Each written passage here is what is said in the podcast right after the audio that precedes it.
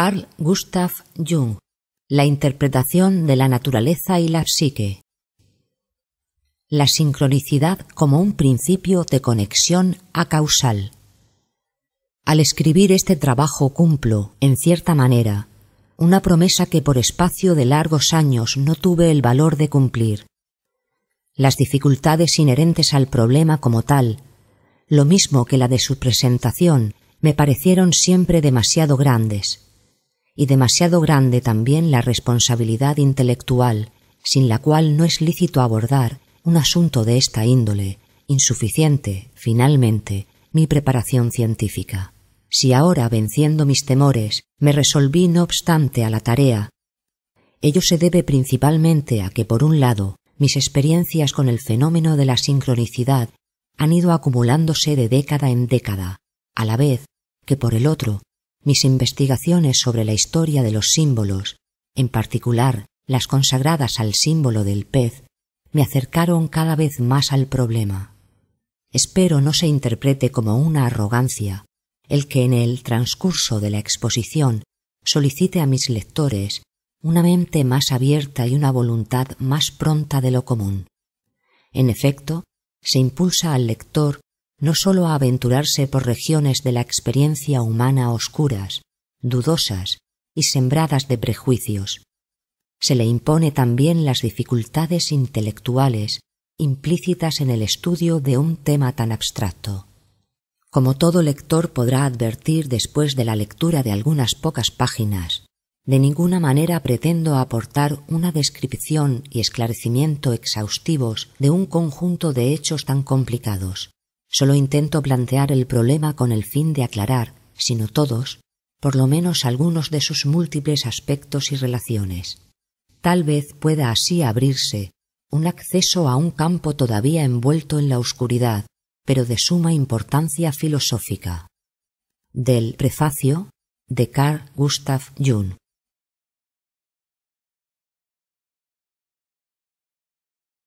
Capítulo 1. Exposición. Sabido es que diversas conclusiones de la física moderna, al conmover los fundamentos de la validez absoluta de las leyes naturales, convirtiéndola en relativa, operaron un cambio fundamental en nuestra imagen del mundo basada en las ciencias naturales. Las leyes naturales son verdaderas estadísticas, esto es, sólo son completamente válidas donde se trata de magnitudes macrofísicas, mientras que en el ámbito de las magnitudes ínfimas el pronóstico se vuelve incierto o imposible, por cuanto las magnitudes ínfimas no se conducen conforme a las leyes naturales conocidas. El principio filosófico en el cual se basa nuestra concepción de la legalidad natural es el de causalidad, pero si el nexo entre causa y efecto posee una validez únicamente estadística, o sea, una verdad relativa, entonces también el mismo principio de causalidad tiene, en último término, una aplicación sólo relativa para la explicación de los procesos naturales, y supone en consecuencia, la existencia de uno o varios otros factores necesarios para una explicación adecuada, lo que viene a significar que el nexo vigente entre ciertos sucesos puede ser, en determinadas circunstancias de índole no causal, o sea, que exige otro principio explicativo.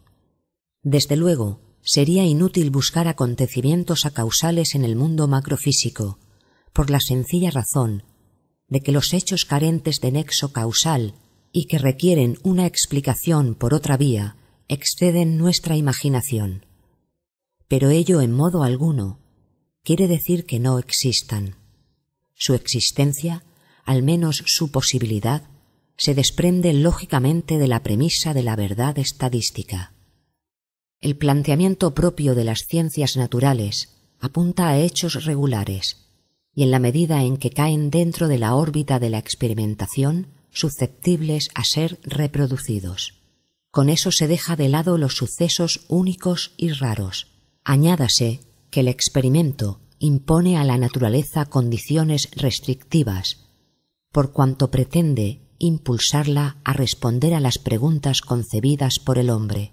Cada respuesta de la naturaleza por lo tanto, hállese ya influida por la índole de la pregunta planteada, no pudiendo ser el resultado final sino un producto híbrido. La llamada concepción científica del mundo basada en tales productos no puede, en consecuencia, ser otra cosa que una visión parcial que adolece de prejuicios psicológicos, y en el cual se echan de menos aquellos aspectos que no por ser imposibles de registrar estadísticamente dejan de tener importancia.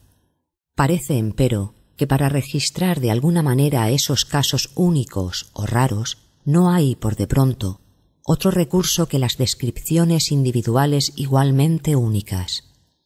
Así se llegaría tal vez a una caótica colección de curiosidades que invocaría el recuerdo de los antiguos gabinetes de las ciencias naturales, donde al lado de fósiles y monstruos anatómicos se hallaba también el cuerno del unicornio, la raíz de mandrágora, que semeja la figura de un hombrecito y una sirena desecada.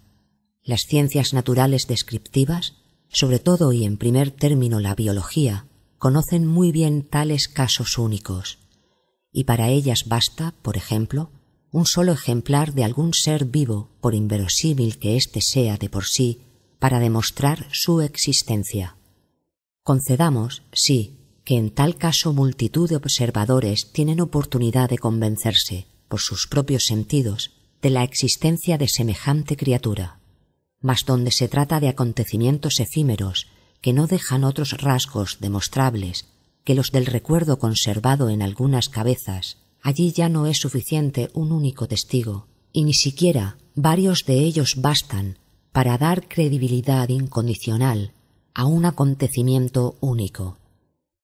Sabemos demasiado bien cuán poca confianza merecen las afirmaciones de testigos. En ese caso se impone impresionantemente la necesidad de indagar si el suceso, único al parecer, es realmente único en la experiencia, o si acaso se han producido acontecimientos iguales, o por lo menos similares, en otro lugar.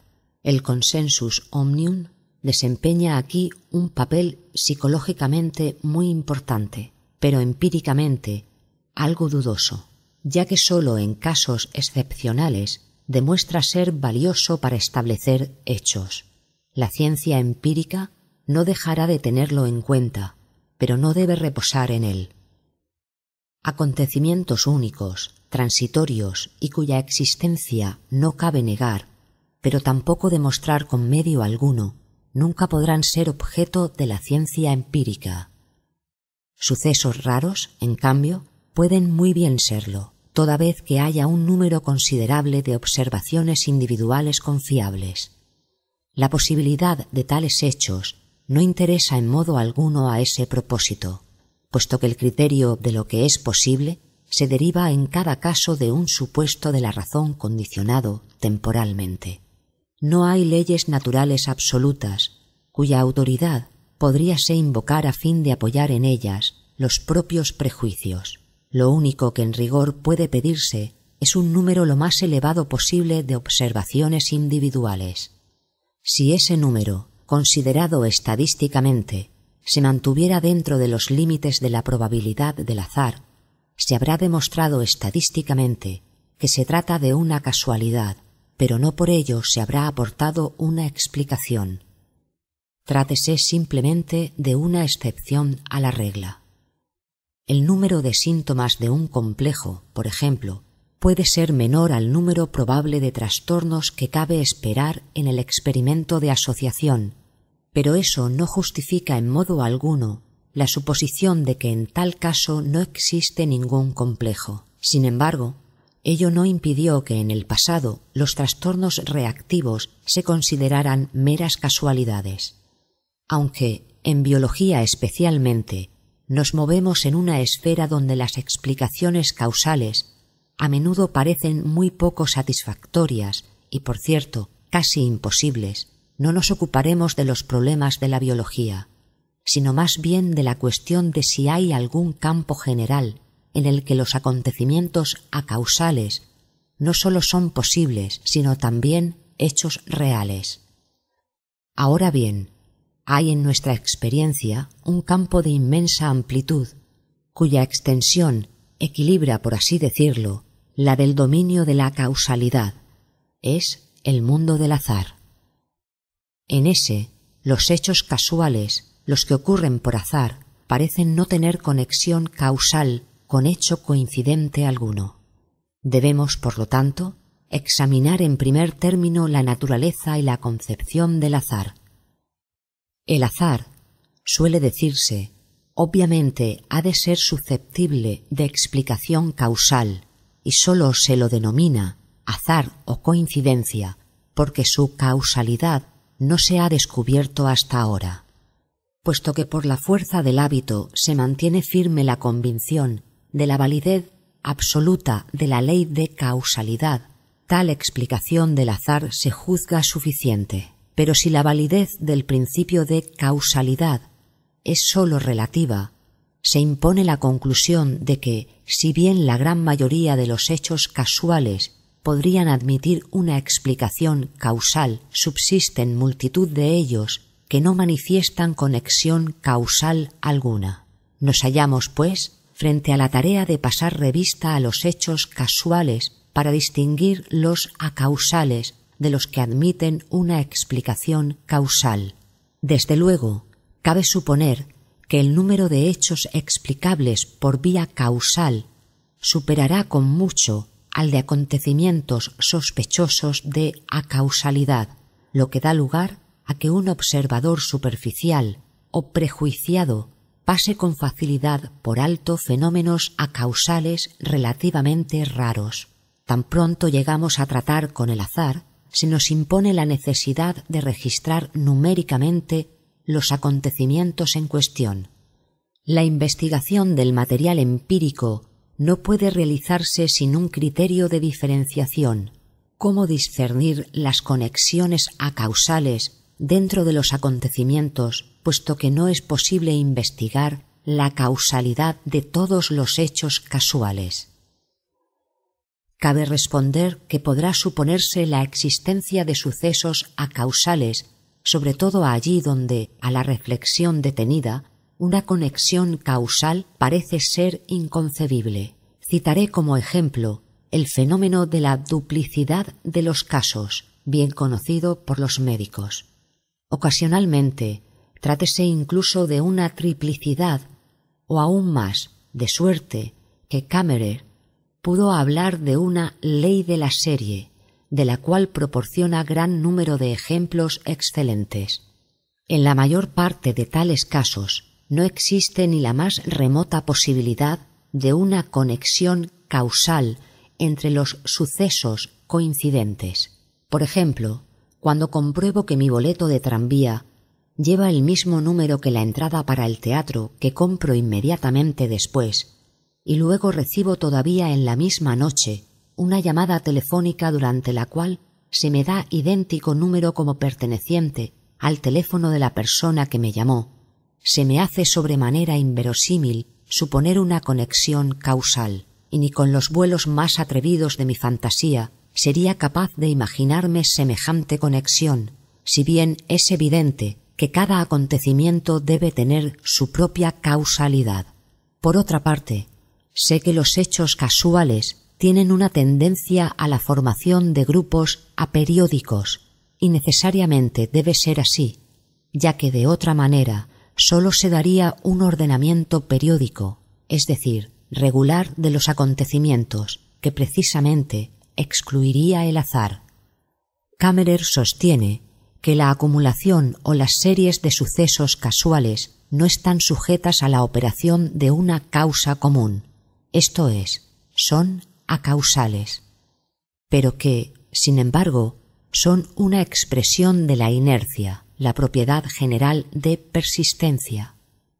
La simultaneidad de la acumulación de hechos iguales uno junto al otro la explica por la imitación.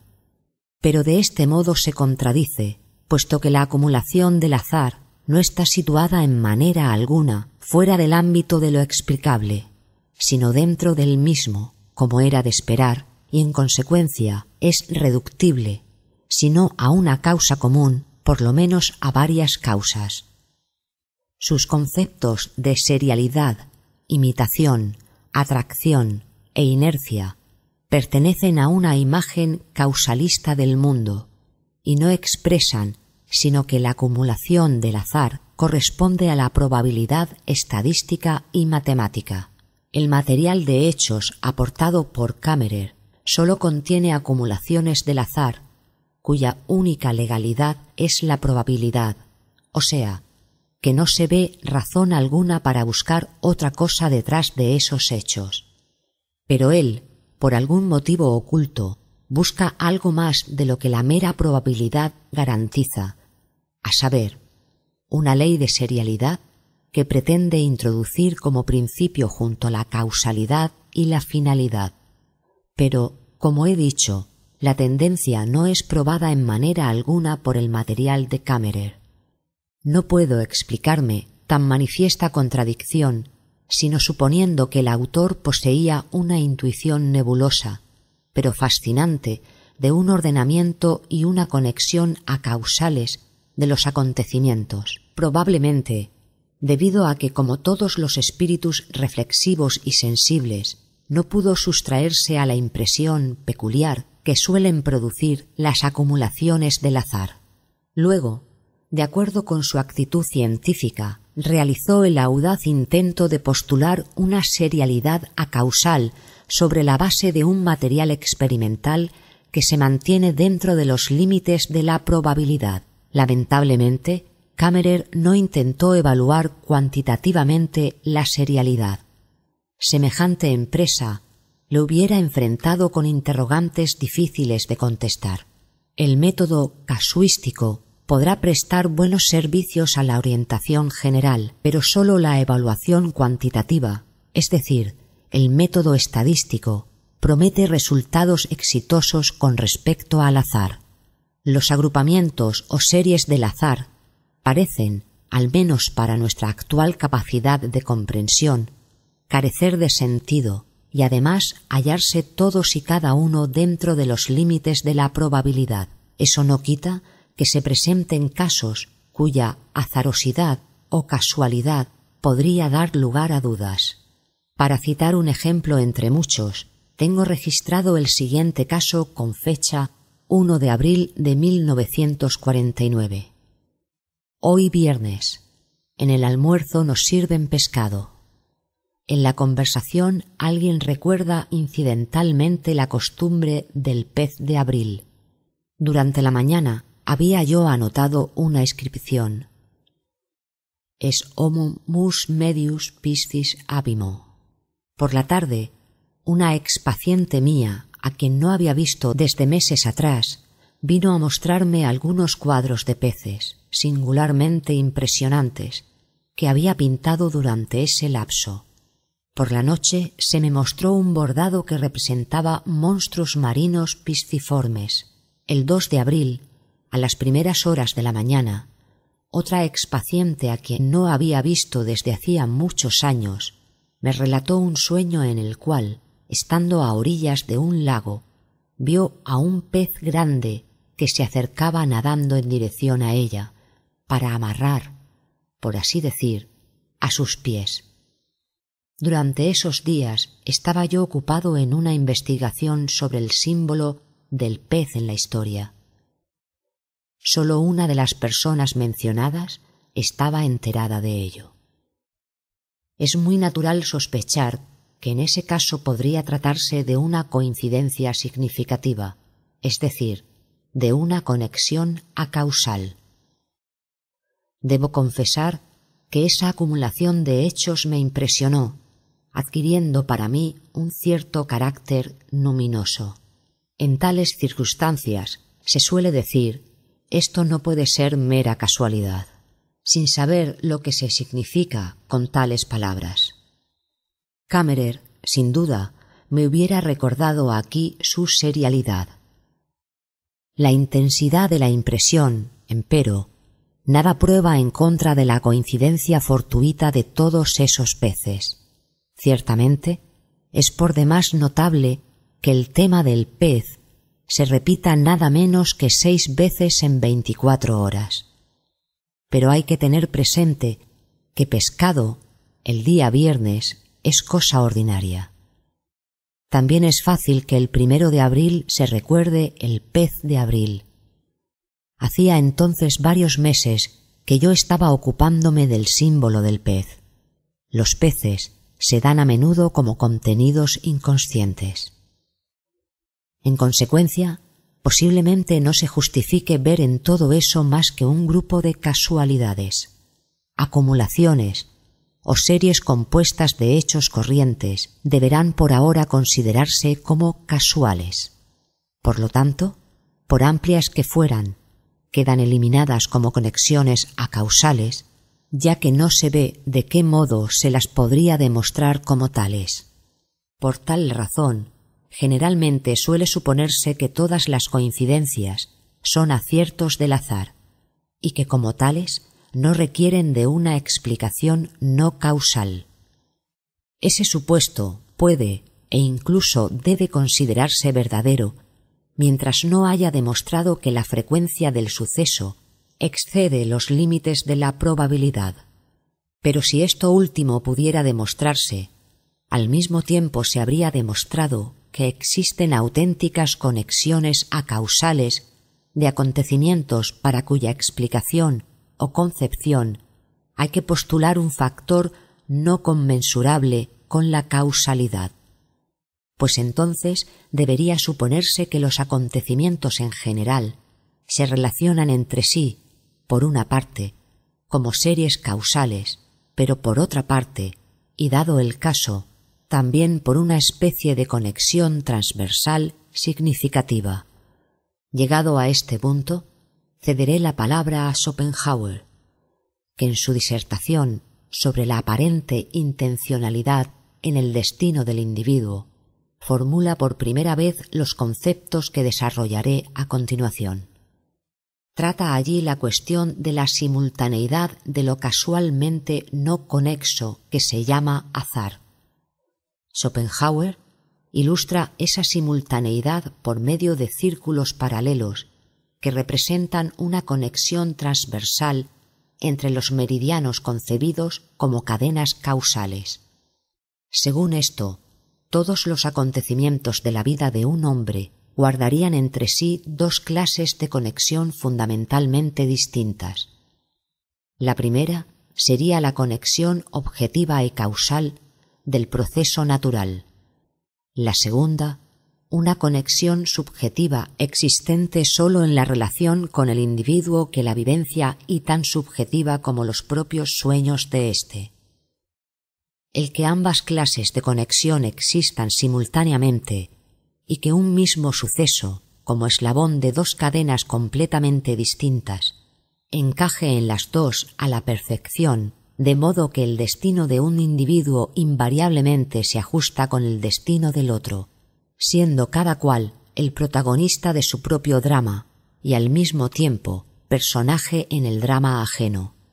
Eso es cosa que excede con mucho nuestra capacidad de comprensión y sólo puede concebirse como posible en virtud de la más admirable armonía preestablecida. En esta concepción, el sujeto del gran sueño de la vida es sólo uno, la voluntad trascendental, la prima causa de la cual irradian todas las series causales como meridianos desde el polo, guardando entre sí una significativa relación de simultaneidad en virtud de los círculos paralelos. Schopenhauer creía en el determinismo absoluto del proceso natural y también en una causa primera, nada hay que confirme ninguno de los dos supuestos. La causa primera no es sino un mitologema filosófico que sólo merece fe donde aparece en la forma de la antigua paradoja, como unidad y multiplicidad al mismo tiempo. En cuanto al supuesto de que los puntos de simultaneidad en las series causales o meridianos representan coincidencias significativas, éste sólo podría valer si la causa primera fuera realmente una unidad. Mas si esa fuera una multiplicidad, lo que no es menos probable, la explicación entera de Schopenhauer se derrumbaría sin contar con el hecho, sólo en los últimos tiempos reconocido, de que la ley natural de que la ley natural posee meramente validez estadística y deja abierta una puerta al indeterminismo. Ni la reflexión filosófica ni la experiencia proporcionan prueba alguna de la presencia regular de esas dos clases de conexión, en las cuales una misma cosa es tanto sujeto cuanto objeto. Schopenhauer pensó y escribió en una época en que la causalidad como categoría a priori tenía validez absoluta, siendo, por consiguiente, obligatoria su intervención en la explicación de las coincidencias significativas.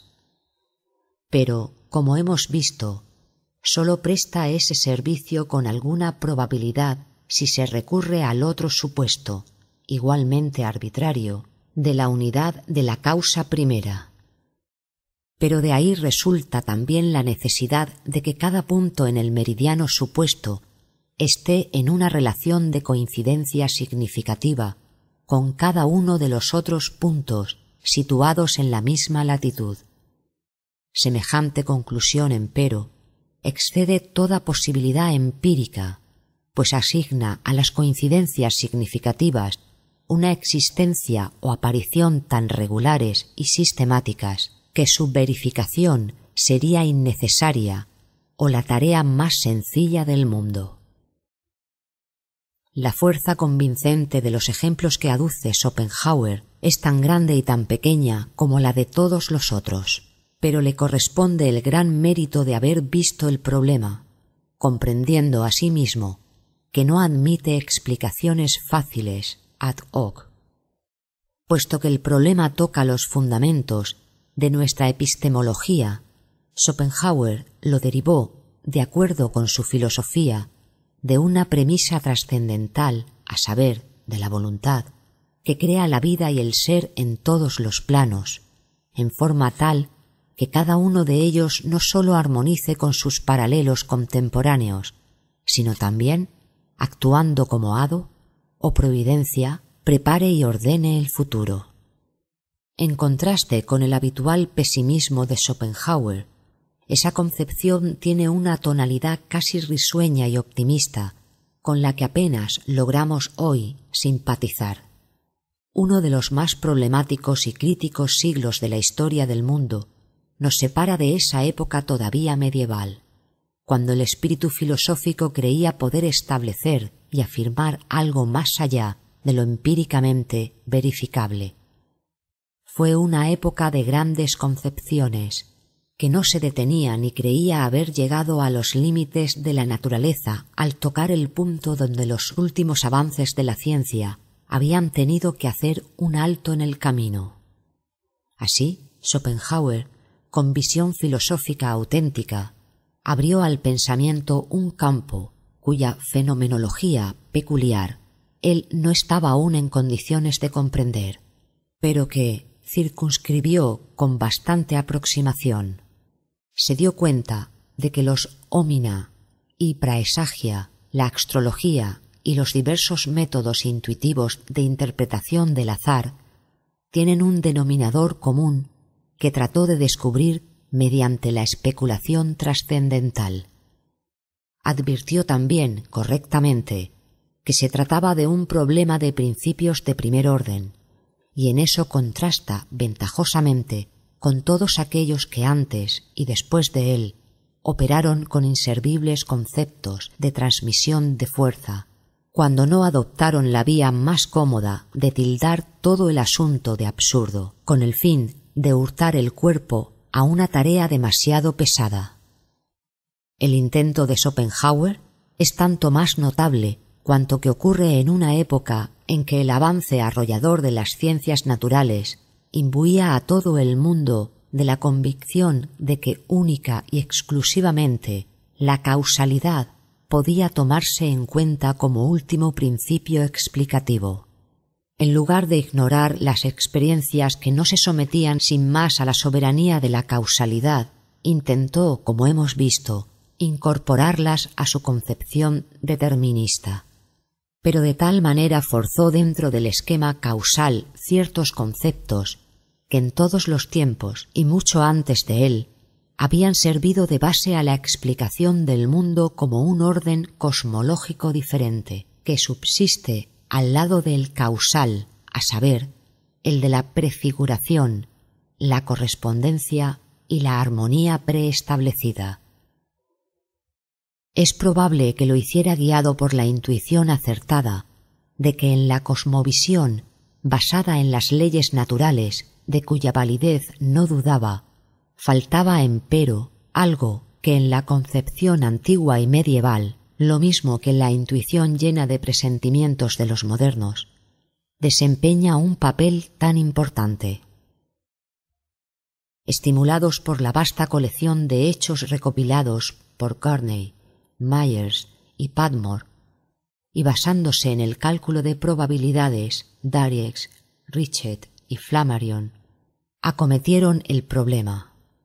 Dariex calculó para precogniciones telepáticas de la muerte una probabilidad de una entre cuatro millones ciento catorce mil quinientos cuarenta y cinco, lo que significa que la explicación de tales presagios como casualidades es más de cuatro millones de veces menos probable que la explicación telepática o la coincidencia acausal significativa.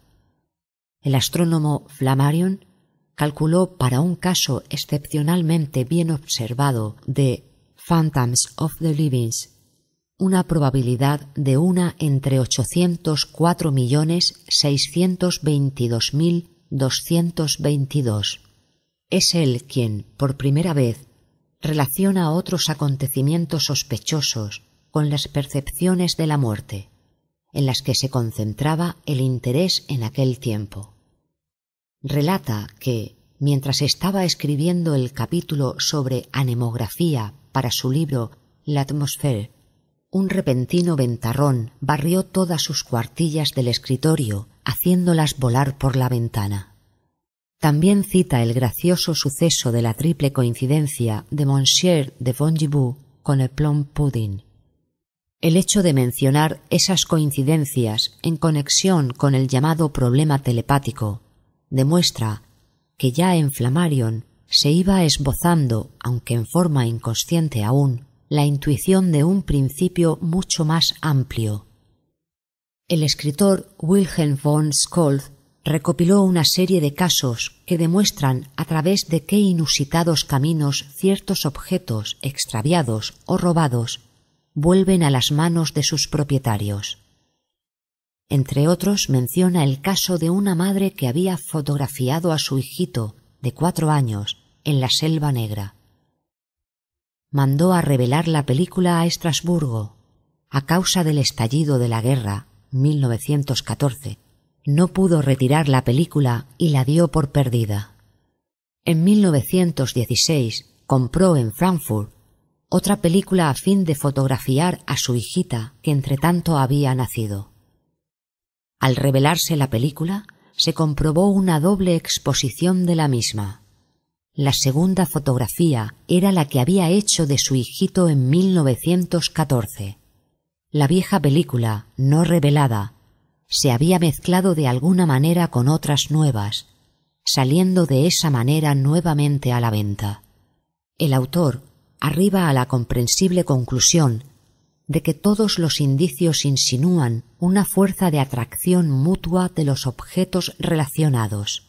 Supone que esos sucesos se hayan ordenados como si fueran el sueño de una conciencia incognoscible más amplia y de mayores alcances. Herbert Silverer enfocó el problema del azar desde el ángulo psicológico. Procuró demostrar que las coincidencias aparentemente significativas son en parte arreglos inconscientes y en parte arbitrarias interpretaciones inconscientes. No tomó en cuenta ni los fenómenos parapsíquicos ni la sincronicidad, y desde el punto de vista teórico apenas fue más allá del causalismo de Schopenhauer, aparte de su crítica psicología de la valoración del azar, crítica tan necesaria como recomendable, La investigación de Silverer no contiene referencia alguna a la existencia de coincidencias significativas auténticas, tal como las entendemos en este libro.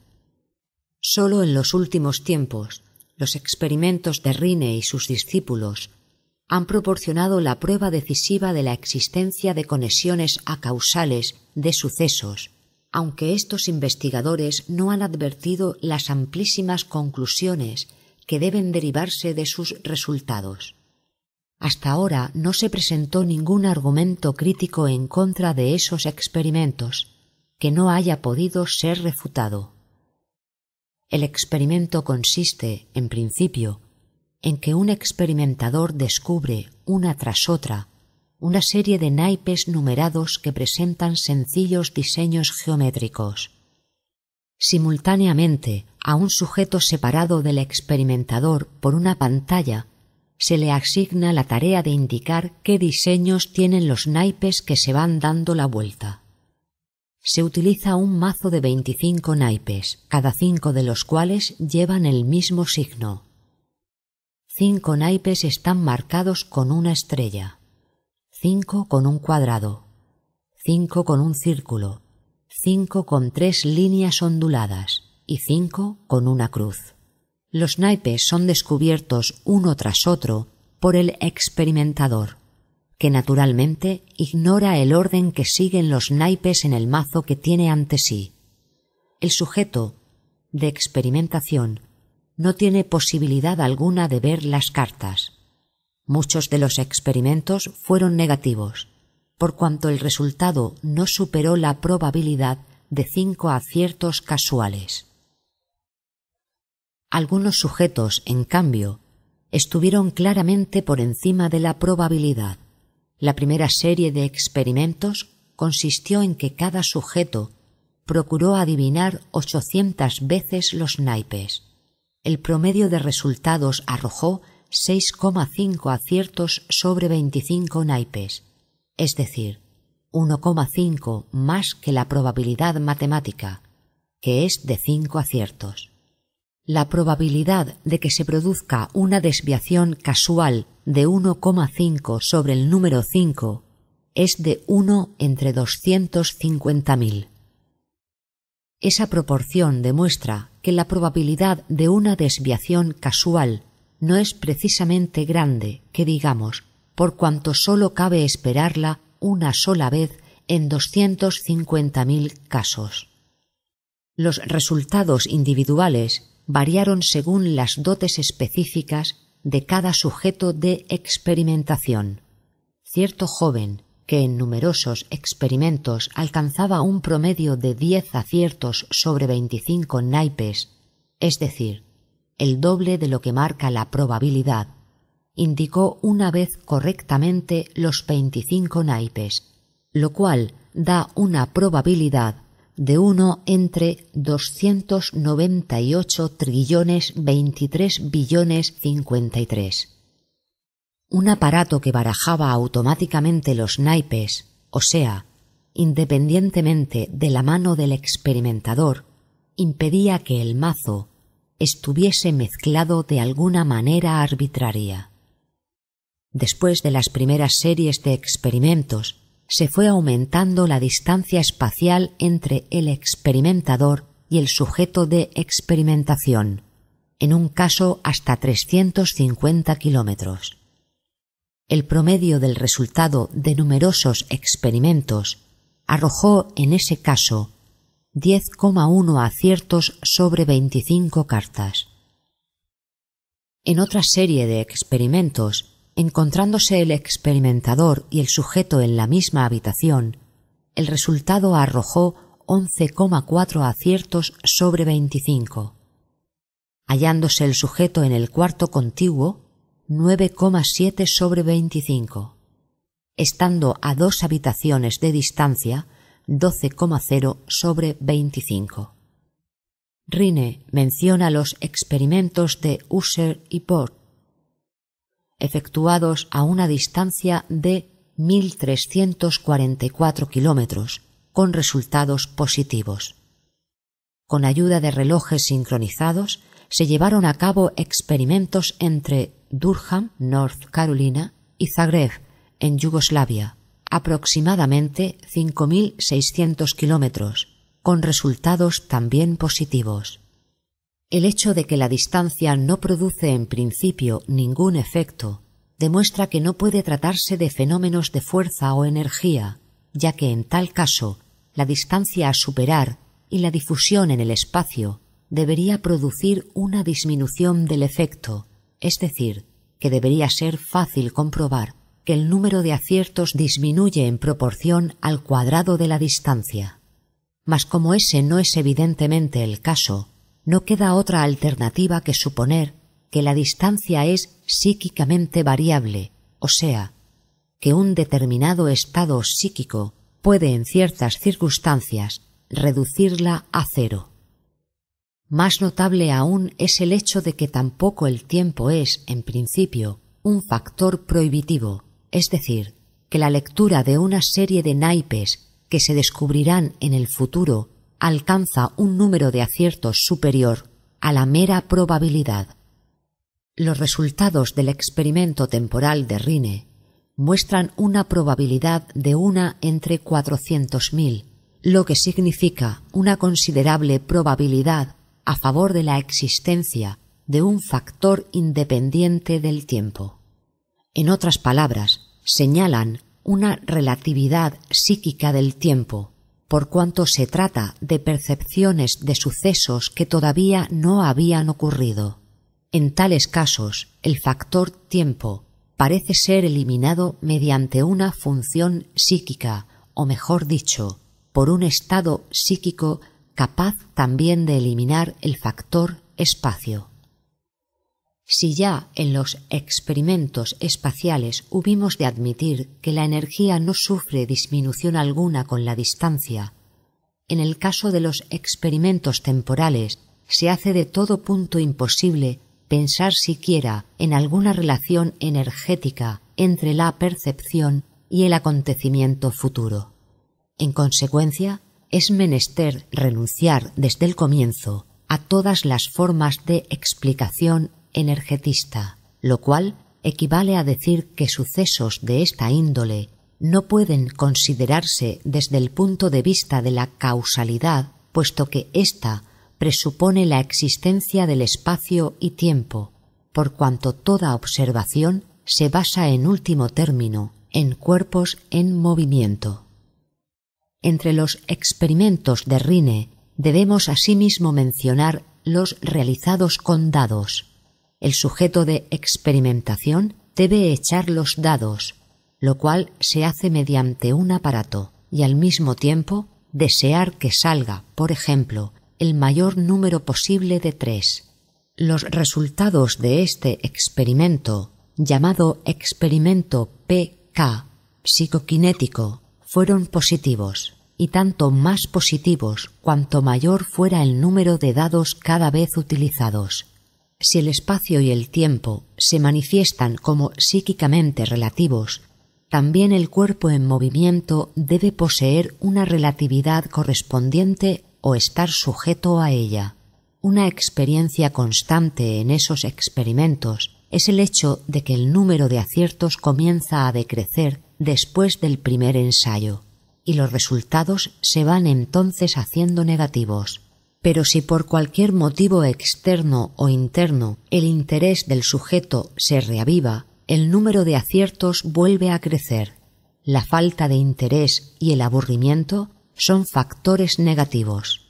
El entusiasmo, la expectativa positiva, la esperanza y la fe en la posibilidad de la ESP, percepción extrasensorial, mejoran los resultados y parece ser, por lo tanto, las condiciones propiamente dichas para que aquellos se produzcan.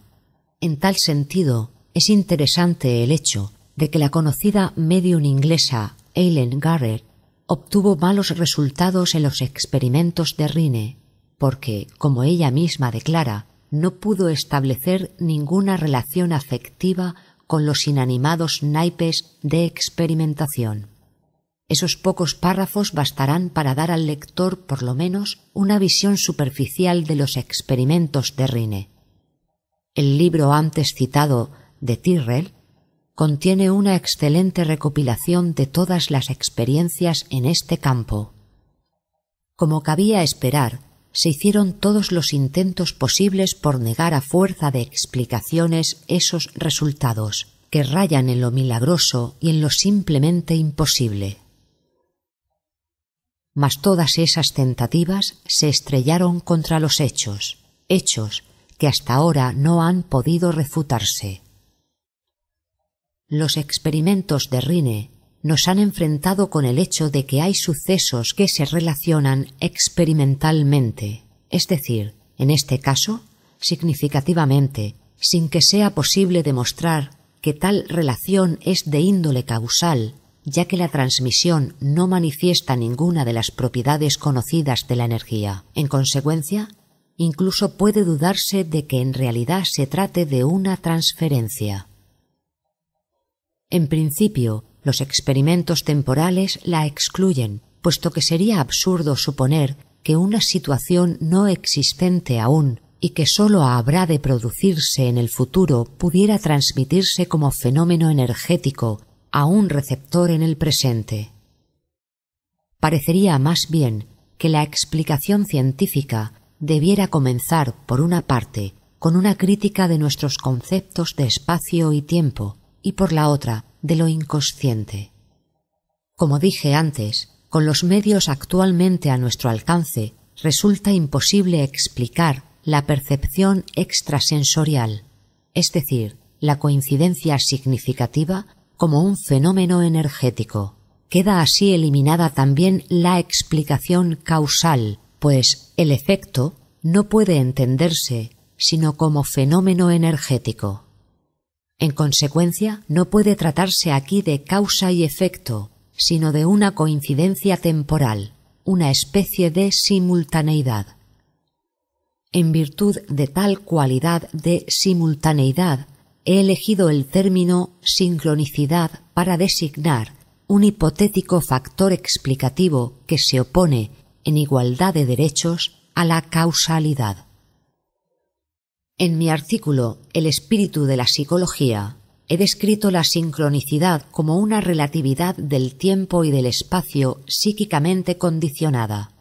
Los experimentos de Rine muestran que en relación con la psique el espacio y el tiempo son, por así decirlo, elásticos, por cuanto pueden, al parecer, reducirse a voluntad. En la disposición espacial del experimento es el espacio en la temporal el tiempo, los que se reducen aproximadamente a cero. Vale decir, parece como si espacio y tiempo dependieran de condiciones psíquicas y no existieran en sí mismos, sino que fuesen sólo puestos por la conciencia. En las concepciones del mundo del hombre primitivo, el espacio y el tiempo son un asunto sumamente dudoso. Sólo en el curso de la evolución intelectual llegaron a ser conceptos fijos, sobre todo causa de la introducción de la medición. En sí mismos, espacio y tiempo consisten de nada. Son conceptos hipostasiados provenientes de la actividad discriminatoria de la mente consciente y forman las coordenadas indispensables para la descripción de la conducta de los cuerpos en movimiento. Por lo tanto, son esencialmente de origen psíquico, y ello parece haber sido la razón que movió a Kant a concebirlos como categorías a priori. Pero si el espacio y el tiempo sólo son propiedades aparentes de los cuerpos en movimiento, producidas por las necesidades intelectuales del observador, entonces su relativización por una condición psíquica deja de ser un milagro y cae dentro de los límites de la posibilidad. Tal posibilidad, empero, se presenta cuando la psique observa no cuerpos externos, sino a sí misma. Tal es precisamente el caso de los experimentos de Rine.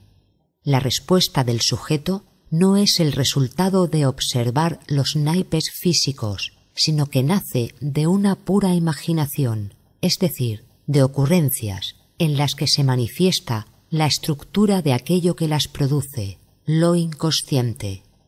En este lugar solo quiero señalar que son los factores decisivos de la psique inconsciente, los arquetipos, los que constituyen la estructura de lo inconsciente colectivo. Lo inconsciente colectivo representa una psique idéntica a sí misma en todos los hombres. En contraste con los fenómenos psíquicos perceptibles, no puede ser percibida o representada directamente, y por eso la califico de psicoidea. Los arquetipos son los factores formales que organizan los procesos psíquicos inconscientes, son patrones de conducta. Al mismo tiempo, poseen una carga específica, es decir, desarrollan efectos luminosos que se manifiestan como afectos.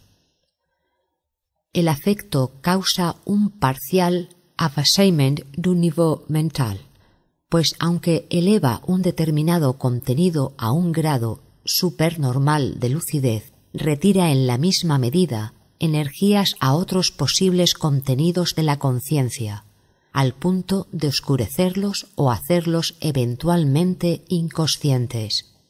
A consecuencia de la restricción de la conciencia producida por el afecto en tanto éste perdure, hay una correspondiente disminución de la orientación, que a su vez brinda a lo inconsciente una oportunidad propicia para invadir el espacio que ha quedado vacío. De ahí que regularmente encontramos que en los estados afectivos irrumpen y llegan a manifestarse contenidos normalmente reprimidos, o sea, inconscientes. Tales contenidos son no pocas veces de naturaleza inferior o primitiva, delatando de esa manera su origen arquetípico. Más adelante puntualizaré cómo en ciertas circunstancias los fenómenos de la simultaneidad, es decir, de la sincronicidad, parecen estar ligados a los arquetipos. La extraordinaria orientación en el espacio que se observa en algunos animales tal vez apunte también en el sentido de una relatividad psíquica del espacio y del tiempo. Asimismo, cabe mencionar aquí el misterioso sentido del tiempo del gusano palolo, cuyos segmentos caudales cargados de productos sexuales aparecen sobre la superficie del mar la víspera del cuarto menguante de la luna en octubre y noviembre. Se ha sugerido como causa la aceleración de la rotación terrestre, que en ese momento tiene lugar a consecuencia de la gravitación lunar. Pero razones de orden astronómico hacen inadmisible semejante explicación. La relación que sin duda existe entre el periodo de menstruación humano y la trayectoria lunar se vincula con la última sólo numéricamente y en realidad no coincide con ella. Tampoco se ha probado que alguna vez hubiera coincidido. El problema de la sincronicidad me preocupa desde hace mucho tiempo, sobre todo a partir del segundo decenio de nuestro siglo, cuando mis investigaciones sobre los fenómenos de lo inconsciente colectivo me hicieron tropezar una y otra vez con conexiones que ya no me era posible explicar como agrupaciones o acumulaciones casuales. Tratábase de coincidencias tan significativamente conexas que su concurrencia casual representaba una improbabilidad que sólo podría expresarse mediante una magnitud inconmensurable.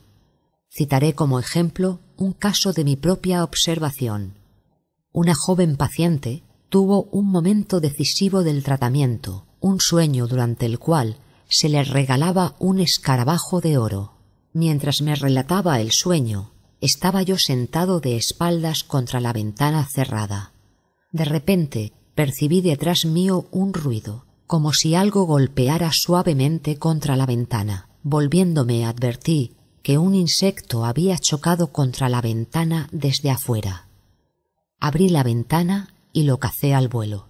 Era la analogía más próxima a un escarabajo de oro que cabe encontrar en nuestras latitudes, la cetonia común de la rosa, que evidentemente se había sentido impulsado en contra de sus hábitos comunes a penetrar en una habitación oscura en ese preciso momento. Debo admitir que ni antes ni después me ocurrió ningún caso semejante y que ese sueño sigue siendo único en mi experiencia. A tal propósito, quisiera citar otro caso más, típico de cierta categoría de sucesos. La esposa de un paciente mío, cincuentón, me refirió de pasada, durante una conversación, que a la muerte de su madre y de su abuela habíase reunido delante de las ventanas de la cámara mortuoria gran número de pájaros. Su narración era similar a las que ya había yo escuchado de otras personas. Al acercarse a su fin el tratamiento de su marido, habiéndose curado de su neurosis, se manifestaron ciertos síntomas bastante inocuos en apariencia que atribuía a una enfermedad cardíaca. Lo remitía a un especialista, el cual, empero, no pudo encontrar nada de cuidado en la primera auscultación, como me lo comunicó por escrito. Al regresar de la consulta a su casa, con el informe médico en el bolsillo, mi paciente se desplomó repentinamente en la calle. Mientras se lo conducían moribundo a su casa, su mujer se hallaba ya muy angustiada, porque poco después de haber salido su marido, una bandada de pájaros había descendido sobre el techo de la casa.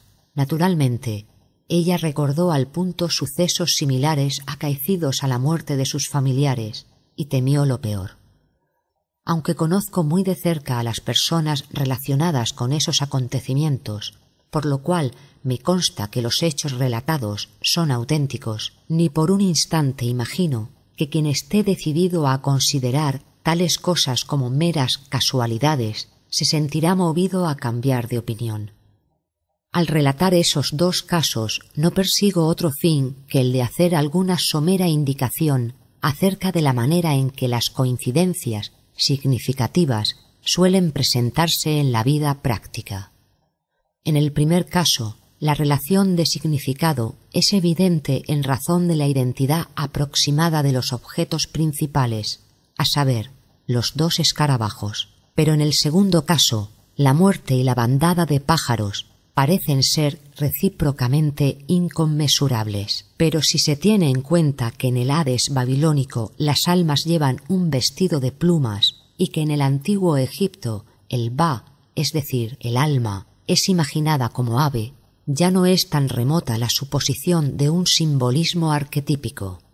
Si un incidente semejante hubiera sido soñado, tal interpretación estaría justificada por el material psicológico comparativo. También en el primer caso parece existir un fundamento arquetípico. Ya he mencionado que se trataba de un tratamiento extraordinariamente difícil que, hasta llegar al sueño en cuestión, no había hecho progreso alguno. Para que se aprecie mejor la situación, debo advertir que la razón principal de ello residía en el animus de mi paciente, educado en la filosofía cartesiana y aferrado de tal manera a su rígido concepto de la realidad, que ni los esfuerzos de tres médicos, yo era el tercero, habían podido ablandarlo. Hacía falta, evidentemente, un acontecimiento irracional que yo desde luego no podía producir. El sueño por sí solo había producido una leve conmoción en la posición racionalista de mi paciente pero cuando el escarabajo llegó volando a la realidad, el ser natural de ella pudo romper la coraza de la posesión del ánimus, con lo cual también se inició el proceso de transformación. Cualesquiera cambios fundamentales de actitud significan renovaciones psíquicas, las cuales por lo regular van acompañadas de símbolos de renacimiento en los sueños y en la fantasía. El escarabajo es un clásico símbolo de renacimiento. En el Am Tuat, libro del antiguo Egipto, se describe cómo el dios Sol, después de haber muerto, se transforma al llegar a la décima estación, en Kepera, el escarabajo, y como tal sube en la duodécima estación a la barca que asciende con el sol rejuvenecido al cielo matutino. La única dificultad radica aquí en que tratándose de personas cultas, a menudo no es posible excluir la posibilidad de criptomnesia, aunque el símbolo no era conocido por mi paciente. pero ello no modifica el hecho de que el psicólogo tropieza constantemente con casos en los cuales la emergencia de paralelos simbólicos no puede explicarse sin la hipótesis de lo inconsciente colectivo. Las coincidencias significativas que deben distinguirse de los meros agrupamientos del azar parecen tener un fundamento arquetípico. Por lo menos todos los casos de mi experiencia, y son bastante numerosos, presentan esa característica peculiar. Ya he sugerido antes lo que eso significa.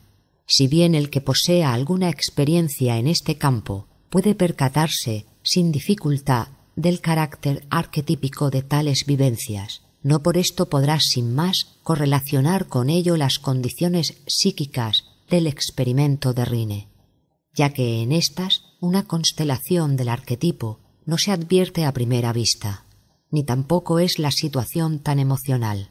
Sin embargo, debemos señalar que Rine obtiene los mejores resultados durante la primera serie de experimentos, decayendo luego la curva rápidamente. Pero en cuanto se logra reavivar el interés por el experimento, de suyo aburrido, los resultados vuelven a mejorar, de donde se sigue que el factor emocional desempeña un papel importante y la afectividad descansa en gran medida en los instintos, cuyo aspecto formal es precisamente el arquetipo.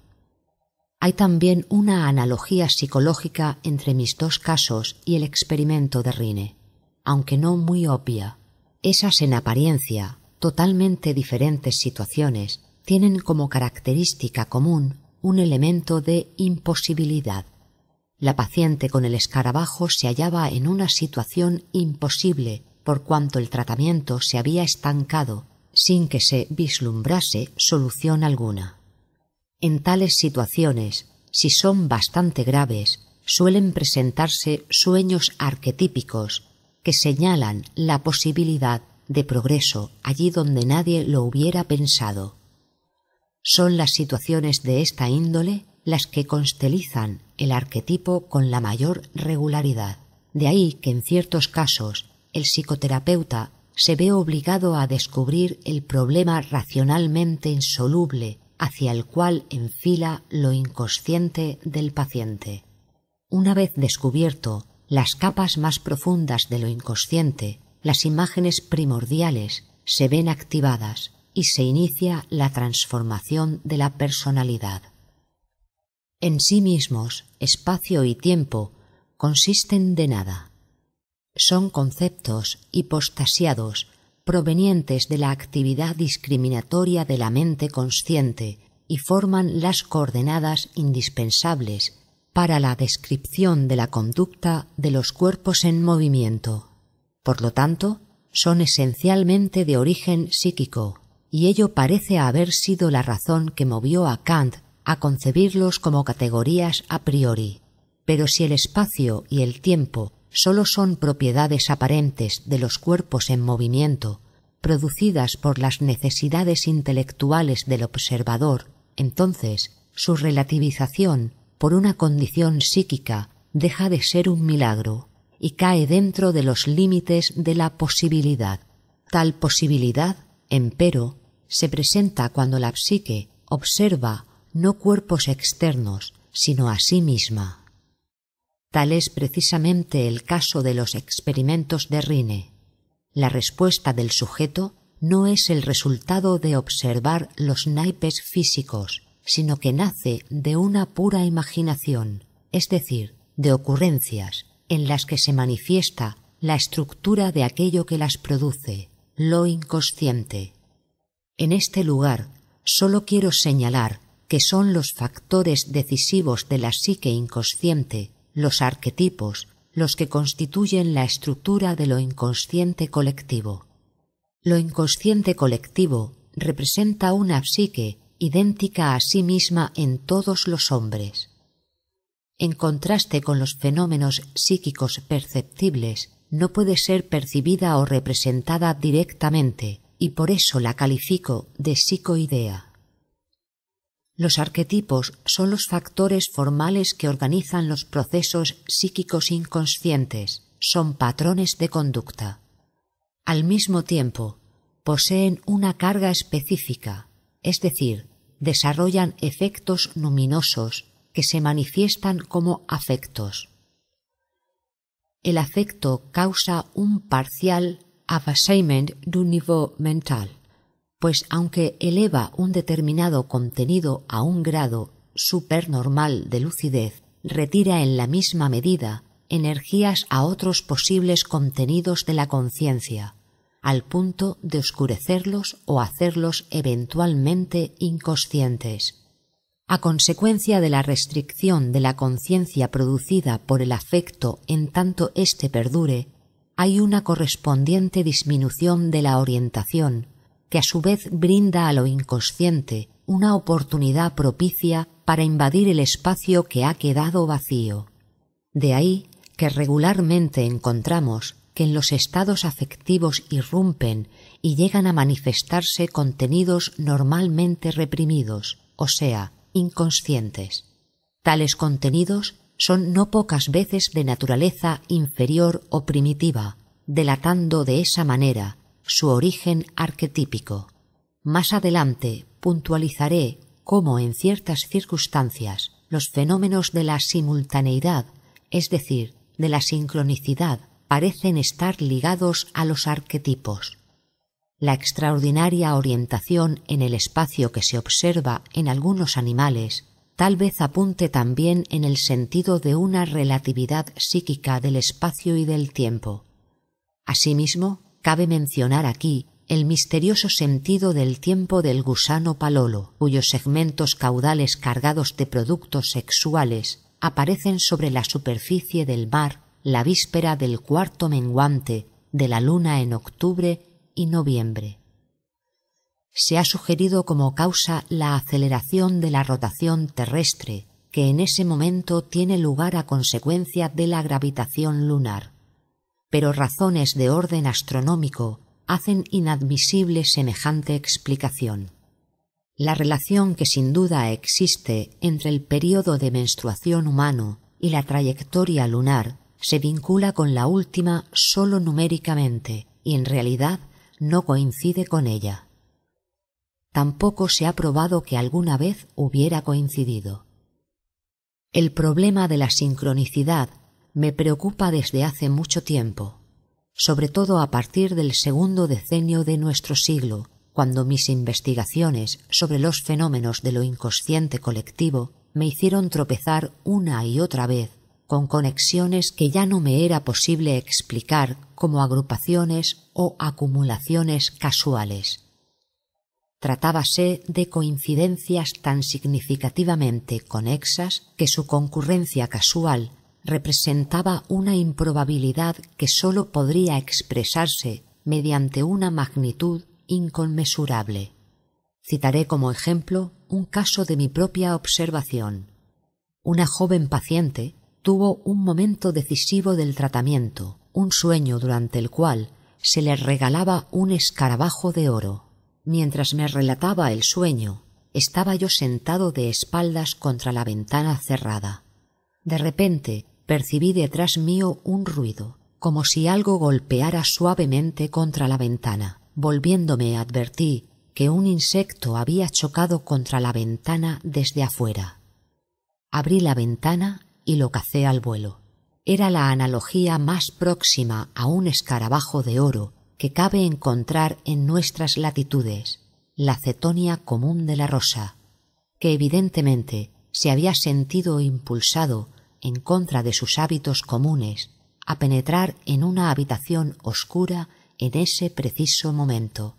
Debo admitir que ni antes ni después me ocurrió ningún caso semejante y que ese sueño sigue siendo único en mi experiencia.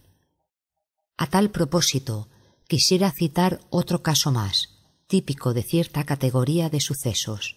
La esposa de un paciente mío, cincuentón, me refirió de pasada, durante una conversación, que a la muerte de su madre y de su abuela habíase reunido delante de las ventanas de la cámara mortuoria gran número de pájaros. Su narración era similar a las que ya había yo escuchado de otras personas. Al acercarse a su fin el tratamiento de su marido, habiéndose curado de su neurosis, se manifestaron ciertos síntomas bastante inocuos en apariencia que atribuía una enfermedad cardíaca. Lo remití a un especialista, el cual, empero, no pudo encontrar nada de cuidado en la primera auscultación, como me lo comunicó por escrito. Al regresar de la consulta a su casa, con el informe médico en el bolsillo, mi paciente se desplomó repentinamente en la calle. Mientras se lo conducían moribundo a su casa, su mujer se hallaba ya muy angustiada, porque poco después de haber salido su marido, una bandada de pájaros había descendido sobre el techo de la casa. Naturalmente, ella recordó al punto sucesos similares acaecidos a la muerte de sus familiares y temió lo peor. Aunque conozco muy de cerca a las personas relacionadas con esos acontecimientos, por lo cual me consta que los hechos relatados son auténticos, ni por un instante imagino que quien esté decidido a considerar tales cosas como meras casualidades se sentirá movido a cambiar de opinión. Al relatar esos dos casos no persigo otro fin que el de hacer alguna somera indicación acerca de la manera en que las coincidencias significativas suelen presentarse en la vida práctica. En el primer caso, la relación de significado es evidente en razón de la identidad aproximada de los objetos principales, a saber, los dos escarabajos. Pero en el segundo caso, la muerte y la bandada de pájaros parecen ser recíprocamente inconmensurables. Pero si se tiene en cuenta que en el Hades babilónico las almas llevan un vestido de plumas y que en el antiguo Egipto el ba, es decir, el alma, es imaginada como ave, ya no es tan remota la suposición de un simbolismo arquetípico. Si un incidente semejante hubiera sido soñado, tal interpretación estaría justificada por el material psicológico comparativo. También en el primer caso parece existir un fundamento arquetípico.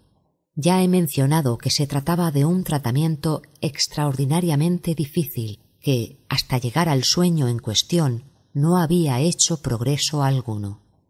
Para que se aprecie mejor la situación, debo advertir que la razón principal de ello residía en el animus de mi paciente, educado en la filosofía cartesiana y aferrado de tal manera a su rígido concepto de la realidad, que ni los esfuerzos de tres médicos, yo era el tercero, habían podido ablandarlo. Hacía falta, evidentemente, un acontecimiento irracional que yo desde luego no podía producir. El sueño por sí solo había producido una leve conmoción en la posición racionalista de mi paciente. Pero cuando el escarabajo llegó volando a la realidad, el ser natural de ella pudo romper la coraza de la posesión del ánimus, con lo cual también se inició el proceso de transformación. Cualesquiera cambios fundamentales de actitud significan renovaciones psíquicas, las cuales por lo regular van acompañadas de símbolos de renacimiento en los sueños y en la fantasía. El escarabajo es un clásico símbolo de renacimiento. En el Am Tuat, libro del antiguo Egipto, se describe cómo el dios Sol, después de haber muerto, se transforma al llegar a la décima estación, en Kepera, el escarabajo, y como tal sube en la duodécima estación a la barca que asciende con el sol rejuvenecido al cielo matutino. La única dificultad radica aquí en que tratándose de personas cultas, a menudo no es posible excluir la posibilidad de criptomnesia, aunque el símbolo no era conocido por mi paciente. Pero ello no modifica el hecho de que el psicólogo tropieza constantemente con casos en los cuales la emergencia de paralelos simbólicos no puede explicarse sin la hipótesis de lo inconsciente colectivo. Las coincidencias significativas que deben distinguirse de los meros agrupamientos del azar parecen tener un fundamento arquetípico. Por lo menos todos los casos de mi experiencia, y son bastante numerosos, presentan esa característica peculiar. Ya he sugerido antes lo que eso significa. Si bien el que posea alguna experiencia en este campo puede percatarse sin dificultad del carácter arquetípico de tales vivencias. No por esto podrás sin más correlacionar con ello las condiciones psíquicas del experimento de Rine, ya que en estas una constelación del arquetipo no se advierte a primera vista, ni tampoco es la situación tan emocional. Sin embargo, debemos señalar que Rine obtiene los mejores resultados durante la primera serie de experimentos, decayendo luego la curva rápidamente. Pero en cuanto se logra reavivar el interés por el experimento, de suyo aburrido, los resultados vuelven a mejorar, de donde se sigue que el factor emocional desempeña un papel importante y la afectividad descansa en gran medida en los instintos, cuyo aspecto formal es precisamente el arquetipo. Hay también una analogía psicológica entre mis dos casos y el experimento de Rine, aunque no muy obvia.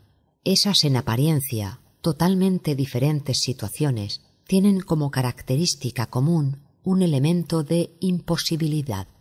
La paciente con el escarabajo se hallaba en una situación imposible por cuanto el tratamiento se había estancado sin que se vislumbrase solución alguna. En tales situaciones, si son bastante graves, suelen presentarse sueños arquetípicos que señalan la posibilidad de progreso allí donde nadie lo hubiera pensado. Son las situaciones de esta índole las que constelizan el arquetipo con la mayor regularidad.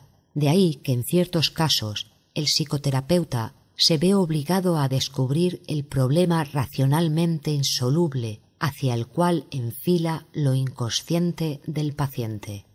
Una vez descubierto las capas más profundas de lo inconsciente, las imágenes primordiales se ven activadas y se inicia la transformación de la personalidad. En el caso del escarabajo, la simultaneidad es evidente inmediatamente, pero no así en el ejemplo segundo. Es verdad que la bandada de aves produjo una vaga preocupación, mas esto admite una explicación causal. La esposa de mi paciente, por cierto, no había tenido previamente conciencia alguna de un temor comparable con la preocupación que yo sentía, ya que los síntomas, dolores del cuello, no eran de índole tal que pudiese inducir a un profano a sospechar algo grave. Pero lo inconsciente con frecuencia sabe más que lo consciente, y me parece posible que lo inconsciente de la mujer presintiese ya el peligro. No cabe demostrarlo, pero existe la posibilidad y hasta la probabilidad de que así fuera. Si excluimos, pues, un contenido psíquico consciente tal como la representación de un peligro mortal, hay una notoria simultaneidad de la bandada de aves en su significado tradicional. Si excluimos, pues, un contenido psíquico consciente tal como la representación de un peligro mortal, hay una notoria simultaneidad de la bandada de aves en su significado tradicional y la muerte del marido. El estado psíquico si dejamos de lado lo posible pero no demostrable excitación de lo inconsciente, parece ser independiente de los acontecimientos externos.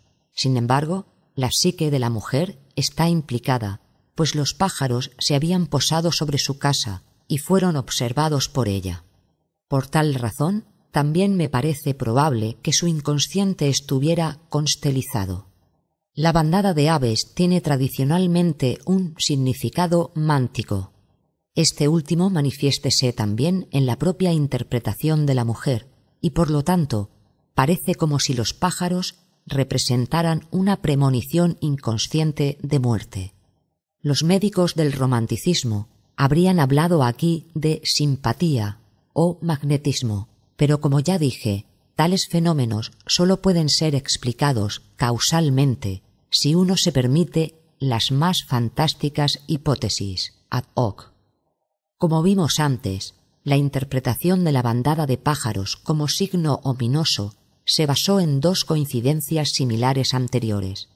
No había existido todavía cuando la muerte de la abuela, pues entonces la coincidencia se representó solamente por la muerte y la aglomeración de los pájaros. Tanto entonces como a la muerte de la madre, la coincidencia había sido evidente. En el tercer caso, en cambio, se la pudo verificar como tal sólo cuando el moribundo fue traído a su casa. Menciono esas complicaciones por la importancia que revisten para el concepto de sincronicidad. Consideremos ahora otro caso. Un conocido mío vio y vivió en sueños la muerte repentina y violenta de un amigo, con todos los detalles característicos. El soñador se encontraba en Europa, su amigo en América. A la mañana siguiente, la muerte fue confirmada por un telegrama y los detalles diez días más tarde por una carta. La comparación entre la hora europea y la americana estableció que la muerte se produjo por lo menos una hora antes del sueño. El soñador se había acostado tarde, sin dormirse hasta alrededor de la una. El sueño ocurrió aproximadamente a las dos. La vivencia onírica no es sincrónica con la muerte. Las vivencias de esa índole, con frecuencia, tienen lugar un poco antes o después del acontecimiento crítico. J. Dune menciona un sueño particularmente instructivo que tuvo en la primavera de 1902 mientras servía en el ejército durante la guerra de los Boers. Le parecía estar de pie sobre una montaña, un volcán. Era una isla, con la que anteriormente había soñado y de la cual sabía que se hallaba amenazada por una catastrófica erupción volcánica. Aterrorizado, quiso salvar a los cuatro mil habitantes de la isla.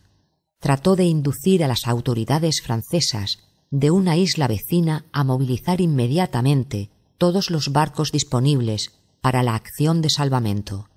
A partir de ese momento, el sueño comenzó a desarrollar los típicos temas de la pesadilla apresuramiento, persecución y no llegar nunca, mientras resonaban continuamente en los oídos del soñador las palabras Cuatro mil hombres morirán, a menos que.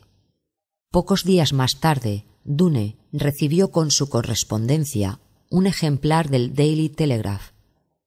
Su mirada se detuvo en la siguiente noticia. Catástrofe volcánica en Martinica, una ciudad arrasada. Avalancha de fuego.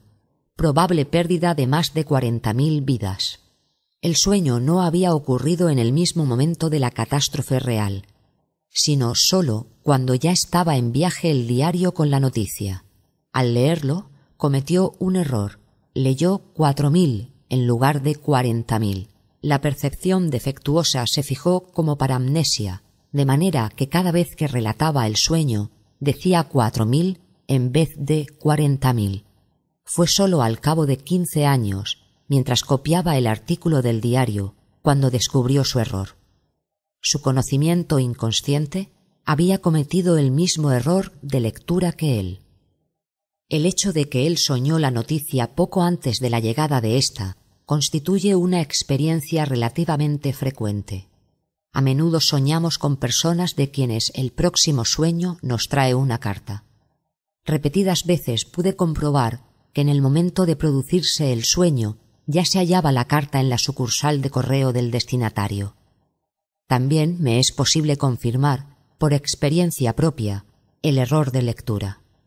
Durante las vacaciones de Navidad de 1918 estaba yo estudiando el orfismo, en especial el fragmento órfico de Malalas, donde la luz primordial se designa de manera trinitaria, como Metis, Fanes y Erizapaeus.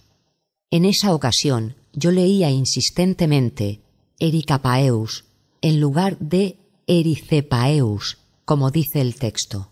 En realidad existen las dos formas de escribir la palabra. Ese error de lectura se fijó como paramnesia, no recordando nunca yo ese nombre de otra manera que como Ericapeus, y descubriendo sólo treinta años más tarde que en el texto de Malalas figura Ericepaeus. Por ese tiempo, una de mis pacientes, a la que no había visto desde hacía cuatro semanas, tuvo un sueño en el que un hombre desconocido le hacía entrega de una hoja donde estaba escrito un himno latino a un dios llamado Ericipaeus. Al despertar, la soñadora logró anotar por escrito ese himno. El idioma era una mezcla peculiar del latín, francés e italiano. La señora poseía algunos conocimientos elementales de latín. Dominaba un poco más el italiano y hablaba el francés con soltura. El nombre Ericipaeus le era completamente desconocido, pues no había recibido instrucción alguna en humanidades clásicas. La distancia entre nuestros domicilios era aproximadamente de noventa kilómetros, y hacía un mes que ninguna comunicación había tenido lugar entre nosotros. Es digno de notarse que la variante del nombre, es decir, el error de lectura, incidiese precisamente en la vocal donde también yo me había equivocado, A en lugar de E, pero su inconsciente se equivocó de otra manera, leyendo I en lugar de E. Supongo, en consecuencia, que lo que ella leyó inconscientemente no fue mi error, sino el texto donde existe la transliteración latina de Ericepaeus, en lo cual, al parecer, sólo fue molestada por mi error de lectura. Los acontecimientos sincronísticos se basan en la simultaneidad de dos diferentes estados psíquicos. Uno de ellos es el normal y probable, es decir, causalmente explicable. El otro, la vivencia crítica, es el estado que no cabe deducir causalmente del primero. Esa última, en el caso de una muerte repentina, no es de inmediato evidente como percepción extrasensorial, sino que puede ser verificada como tal sólo posteriormente.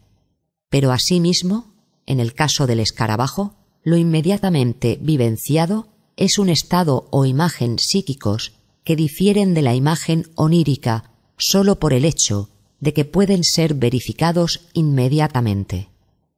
En el caso de la bandada de aves, se trataba de una excitación o preocupación inconsciente en la mujer, pero que por cierto era consciente en mí y que me había impulsado a remitir al paciente a un especialista en enfermedades cardíacas. En todos esos casos, se trate de persecución extrasensorial, ESP, espacial o temporal, existe una simultaneidad del estado normal o común con otro estado o vivencia, no derivable de él por vía causal, y cuya existencia objetiva sólo puede verificarse posteriormente. Esa definición debe tenerse en cuenta sobre todo donde se trate de acontecimientos futuros, los cuales, evidentemente, no son sincrónicos, pero sí, en cambio, sincronísticos, dado que son vividos como imágenes psíquicas en el presente, como si el acontecimiento objetivo existiese ya.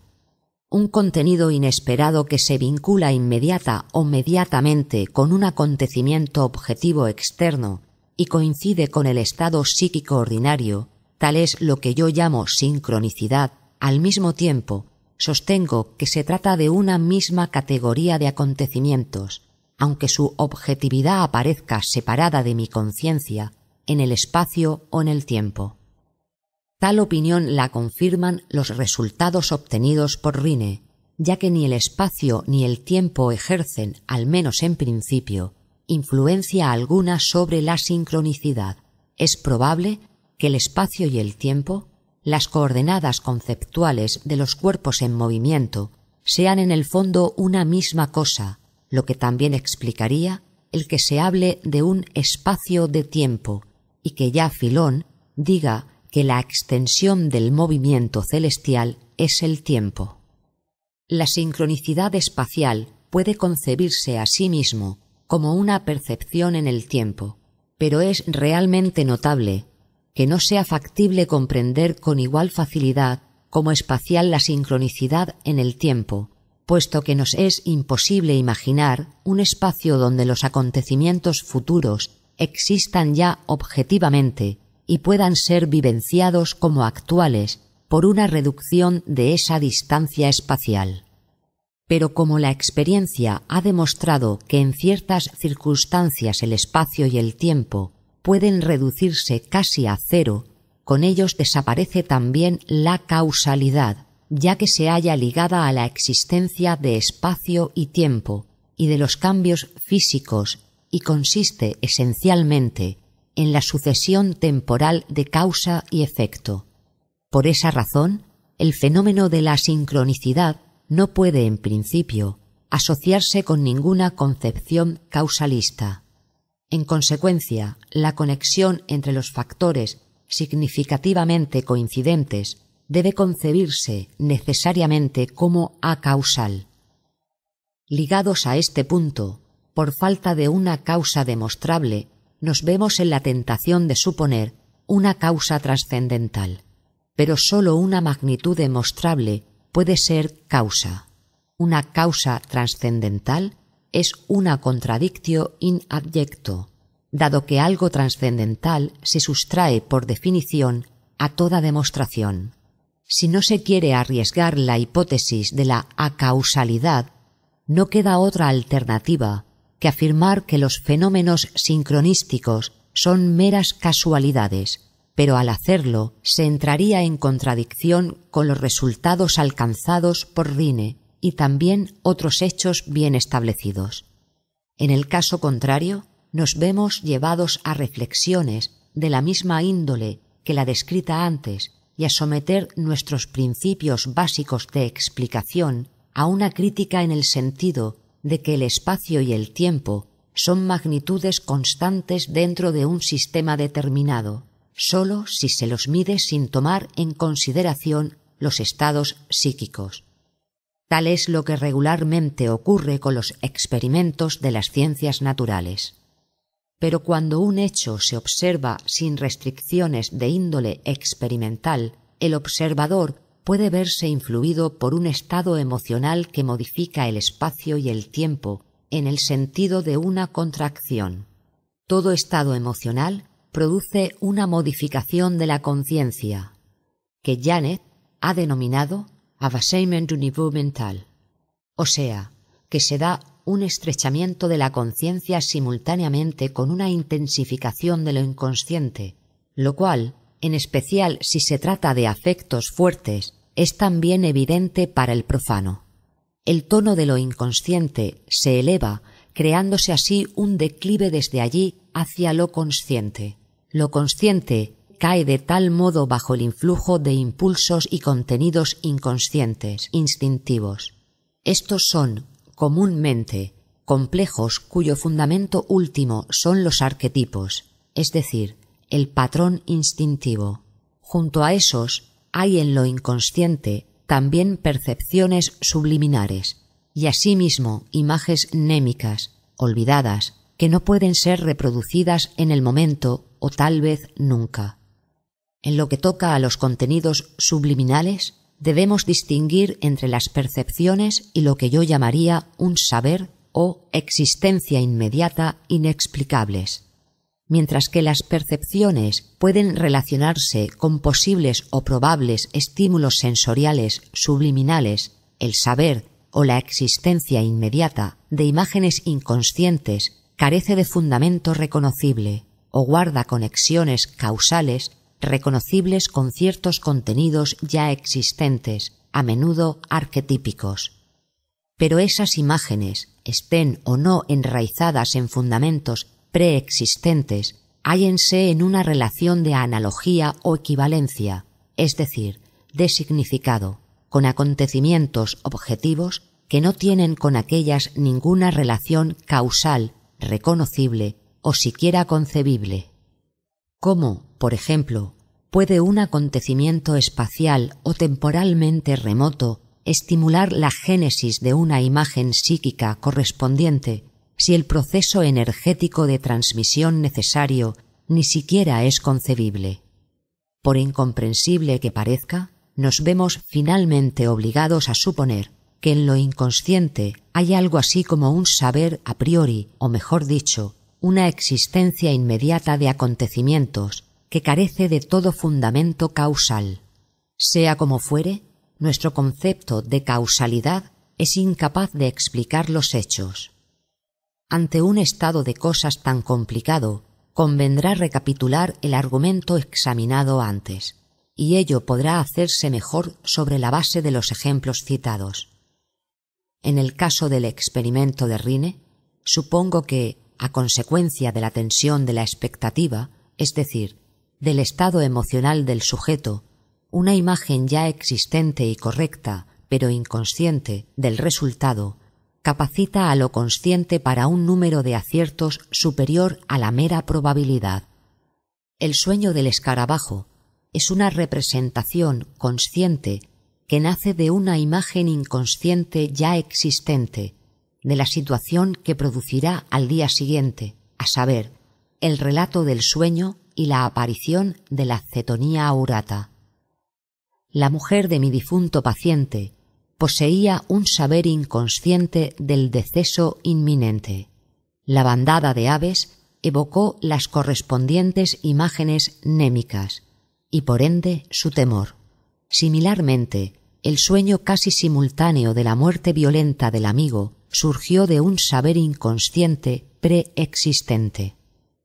En todos esos casos y otros similares parece existir un saber a priori que no admite explicación causal y se refiere a un estado de cosas no conocible en el momento respectivo. El fenómeno de la sincronización consiste, por lo tanto, en dos factores. 1. Una imagen inconsciente entra en lo consciente directamente, es decir, literalmente, o indirectamente, simbolizada o insinuada, como sueño, ocurrencia o premonición. 2. Una situación objetiva coincide con ese contenido. Tanto lo primero como lo segundo es asombroso.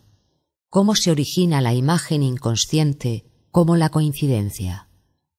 Comprendo demasiado bien por qué algunos prefieren poner en duda la autenticidad de tales hechos.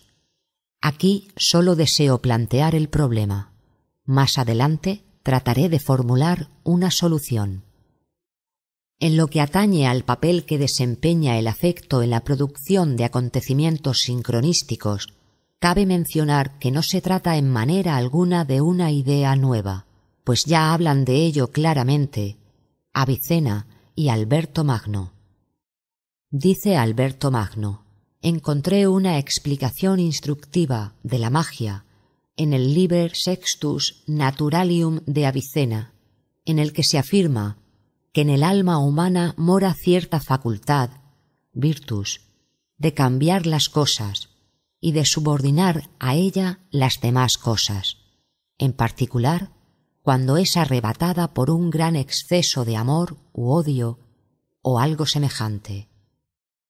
Cuando, pues, el alma de un hombre es presa de un gran exceso de alguna pasión, puede probarse por el experimento que ese, el exceso, liga a las cosas mágicamente y las modifica en el sentido que desea. Por largo tiempo no lo quise creer, pero después de haber leído libros nigrománticos y otros sobre signos mágicos, imaginum y magia, encontré que la emocionalidad afectio, del alma humana, es la raíz principal de todas esas cosas, ya sea porque debido a su gran emoción va alterando su cuerpo y las cosas a que tiende, ya sea porque a causa de su dignidad las otras cosas inferiores le están sujetas, ya sea porque la hora sideral apropiada o la situación astrológica o alguna otra fuerza coinciden con un tal afecto que trasciende a todos los límites, haciéndonos creer en consecuencia que todo cuanto haga esa fuerza es hecho por el alma. Quien desee conocer el secreto de hacer y deshacer todo eso, debe saber que cualquiera puede influir mágicamente en todas las cosas si llega a ser presa de un gran exceso y hacerlo con las cosas que el alma le prescriba. Pues el alma, hállase entonces tan ansiosa de las cosas que quiere realizar que espontáneamente aprovecha la hora sideral más significativa y más favorable, la cual gobierna también las cosas que mejor convengan a ello, y así es el alma que apetece las cosas con mayor intensidad la que las hace más efectivas y más semejantes a lo que luego resulta. De manera similar, se produce todo cuanto el alma apetece con deseo intenso. Todo lo que el alma hace con ese fin posee energía motriz y eficiencia para lo que ella anhela. El texto demuestra a las claras que los acontecimientos sincronísticos, mágicos, se consideraban dependientes del afecto. Como es natural, de acuerdo con el espíritu de la época, Alberto Magno lo explica postulando una facultad mágica del alma, sin tener en cuenta que el proceso anímico no es menos ordenado que la representación coincidente, que anticipa el proceso físico externo. Esta representación procede de lo inconsciente y pertenece, por lo tanto, a esas cogitaciones quae sunt a independentes, que, en opinión de Arnold Gellings, son ocasionadas por Dios y no se originan en nuestro propio pensar. También Goethe piensa respecto a los sucesos sincronísticos de la misma manera mágica. En los coloquios con Eckermann dice Todos tenemos ciertos poderes eléctricos y magnéticos dentro de nosotros y ejercemos, como el imán, una fuerza de atracción o de repulsión según que entremos en contacto con algo homogéneo o heterogéneo.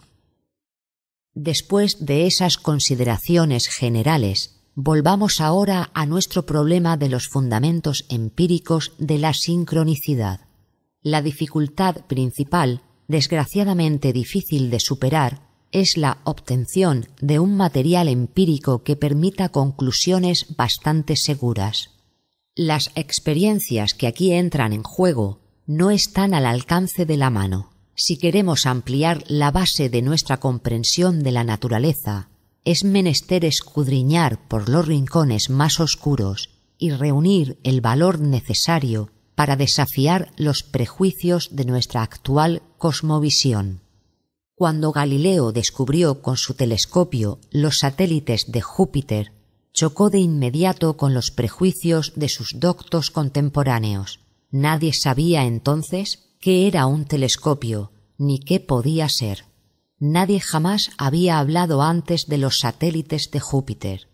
Desde luego, cada época piensa que todas las anteriores adolecían de prejuicios. Hoy lo pensamos más que nunca, y al hacerlo tenemos tan poca razón como todas las épocas anteriores que pensaban de la misma manera. ¿Cuántas veces no se ha visto que la verdad es condenada? Es triste, pero por desgracia cierto, que el hombre no aprende nada de la historia.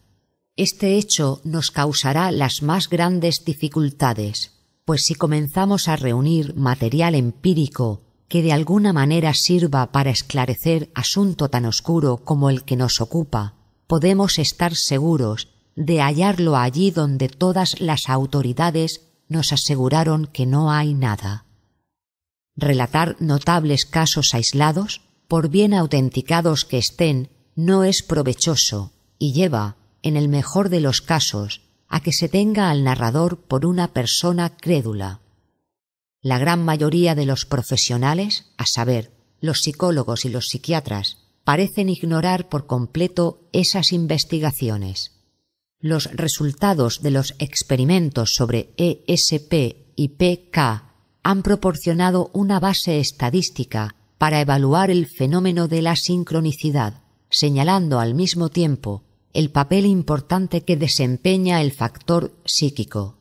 Ese hecho me sugirió indagar si no sería posible encontrar un método que por una parte demostrara la existencia de la sincronicidad y por la otra proyectara sobre los contenidos psíquicos suficiente luz como para obtener siquiera algunos indicios acerca de la índole del factor psíquico involucrado. En otras palabras, me pregunté si no existía algún método que proporcionara resultados medibles y a la vez nos permitiera un atisbo en los entretelones psíquicos de la sincronicidad. En los experimentos sobre el ESP hemos ya visto que hay ciertas condiciones psíquicas esenciales para los fenómenos de sincronicidad. si bien esos experimentos se limitan, por su misma índole, al hecho de la coincidencia, cuya condicionalidad psíquica sólo destacan sin proyectar mayor luz sobre ese factor. Sabía yo desde tiempo atrás que ciertos métodos intuitivos, los llamados mánticos, parten del factor psíquico y presuponen la realidad de la sincronización. Procedí entonces, en primer término, a enfocar especialmente mi atención sobre esa técnica auxiliar de una captación intuitiva de la situación total que es característica de China, a saber, el yin, el espíritu chino, a diferencia del occidental educado en la tradición griega, no tiende a la captación de lo individual por sí mismo, sino a una concepción que percibe lo individual como parte de un todo. Por razones obvias, semejante operación cognoscitiva le resulta imposible al intelecto puro. El juicio tiene, en consecuencia, que basarse en mayor medida en las funciones irracionales de lo consciente, esto es, la sensación y la intuición, como percepción principalmente determinada por contenidos subliminales. El I al que cabe llamar la base experimental de la filosofía clásica china, es uno de los más antiguos métodos conocidos para captar una situación de manera integral, encuadrando de ese modo el problema individual dentro del gran juego antagónico de yin y yang. La captación de la totalidad es desde luego también la finalidad de las ciencias naturales, pero tal finalidad se halla necesariamente muy lejos por cuanto las ciencias naturales proceden en lo posible experimentalmente y en todos los casos estadísticamente. El experimento, empero, consiste en un determinado planteamiento que excluye en la medida de lo posible todo elemento perturbador y no pertinente. Pone condiciones y las impone a la naturaleza y de tal manera la fuerza a dar una respuesta orientada según la pregunta formulada por el hombre. Al proceder así, se le impide responder según la plenitud de sus posibilidades, ya que estas últimas se restringen en todo lo posible. Con tal fin, se crea en el laboratorio una situación artificialmente limitada al problema que ha de plantearse, obligando a la naturaleza a dar una respuesta lo más inequívoca posible. El obrar de la naturaleza en su integridad sin restricciones, queda así excluido por completo. Para conocerlo es menester un método de indagación que imponga el menor número posible de condiciones, o ninguna, si ello es factible, permitiendo que la naturaleza responda según su plenitud. En el experimento de laboratorio, el procedimiento conocido y establecido constituye el factor invariable en la compilación y comparación de los resultados. El experimento intuitivo o mántico con la totalidad, en cambio, no requiere una pregunta que imponga cualesquiera condiciones, restringiendo de tal manera la totalidad del proceso natural. Se le da a ese último todas las oportunidades posibles de expresión. En el I Yin las monedas caen y ruedan como les da la real gana. Una pregunta desconocida es seguida por una respuesta incomprensible.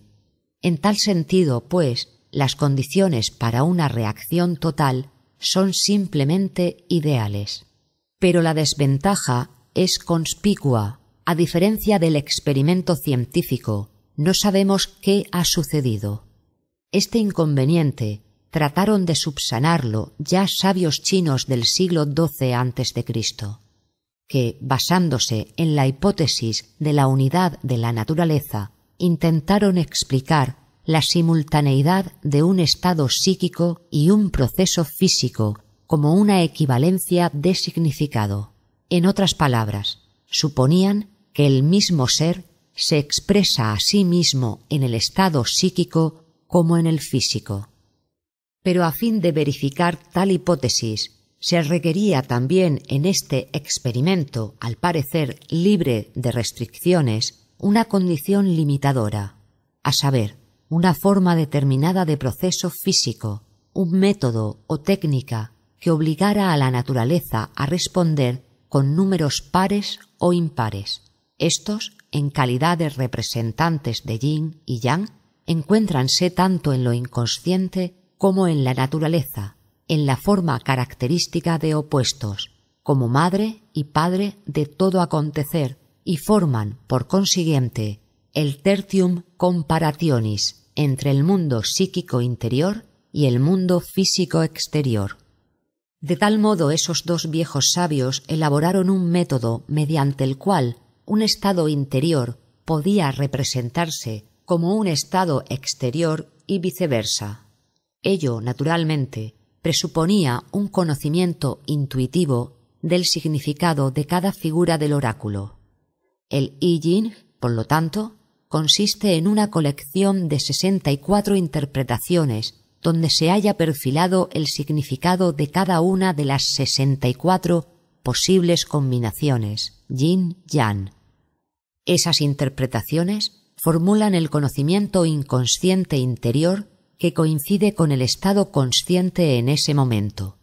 Y con esa situación psicológica coincide el resultado casual del método, esto es, con los números pares e impares que resultan de la caída de las monedas o la distribución casual de los tallos de la milenrama. Como todas las técnicas adivinatorias, es decir, intuitivas, también ese método se basa en el principio de la conexión por sincronicidad o acausal. Durante la ejecución práctica del experimento, como cualquier persona desprejuiciada lo admitirá, ocurren muchos casos obvios de sincronicidad que podrían racional y algo arbitrariamente ser explicados como meras proyecciones. Pero si se supone que en realidad son lo que parecen ser entonces sólo puede tratarse de coincidencias significativas que, en la medida de nuestros conocimientos, no admiten explicación causal. El método consiste en dividir al azar cuarenta y nueve tallos de milenrama en dos partes, cada una de las cuales es contada luego de tres en tres o de cinco en cinco tallos, o en el lanzar tres monedas al aire, determinándose cada línea del hexagrama por el valor del anverso y el reverso. Cara 3, cruz 2. El experimento se basa en un principio triádico, dos trigramas, y consiste en sesenta y cuatro mutaciones que corresponden a otras tantas situaciones psíquicas, las cuales son tratadas extensamente en el texto y los respectivos comentarios. Hay también un método occidental de muy antiguo origen que se basa en el mismo principio general que el I Ching, pero en Occidente ese principio no es triádico, sino circunstancia muy significativa, tetrádico, y el resultado no es un hexagrama compuesto de líneas Yan y Yin, sino que se trata de dieciséis cuaternios integrados por números pares e impares. Doce de ellos se disponen con arreglo a ciertas reglas en un esquema de casas astrológicas. El experimento se basa en cuatro por cuatro líneas formadas por un número casual de puntos. Estos son marcados por el consultante en la arena o sobre papel, de derecha a izquierda. La combinación de los diversos factores tiene en cuenta los detalles en mucho mayor grado que el I Ching y de manera típicamente occidental. También aquí se dan bastantes coincidencias significativas, pero por lo general son más difíciles de comprender y por ello menos evidentes que los resultados del I Ching. El método occidental, conocido desde el siglo XIII con el nombre de ars geomántica o arte de la puntuación y por entonces ampliamente difundido, no cuenta con comentarios reales y completos, ya que su uso solamente era mántico y nunca filosófico, cosa que ocurre con el I Ching. Aunque los resultados de ambos procedimientos, tanto del I Ching como de la ars geomántica, apuntan en la dirección deseada, no proveen base alguna para la evaluación estadística. Busqué entonces, por lo tanto, alguna otra técnica intuitiva y tropecé con la astrología, que por lo menos en su forma moderna pretende dar cuadros más o menos totales de carácter individual. La coincidencia significativa que estamos buscando es evidente en astrología, ya que según los astrólogos, los datos astronómicos corresponden a los rasgos individuales de carácter y que desde la más remota antigüedad a los diversos planetas, casas, signos del zodiaco y aspectos se les atribuye significados que servirían como base para un estudio del carácter o para interpretar una situación dada. Para realizar semejante investigación no es necesaria ninguna fe en la astrología, sino sólo los datos del nacimiento, las efemérides y la tabla de logaritmos para calcular el horóscopo. El método adecuado a la naturaleza del azar es el numérico, como lo demuestran los tres procedimientos mandeos citados. Desde la antigüedad, los hombres se han servido del número para registrar las coincidencias significativas, es decir, susceptibles de ser interpretadas. Hay algo peculiar, casi diríase misterioso, en el número. Nunca pudo despojársele por entero de su aura luminosa.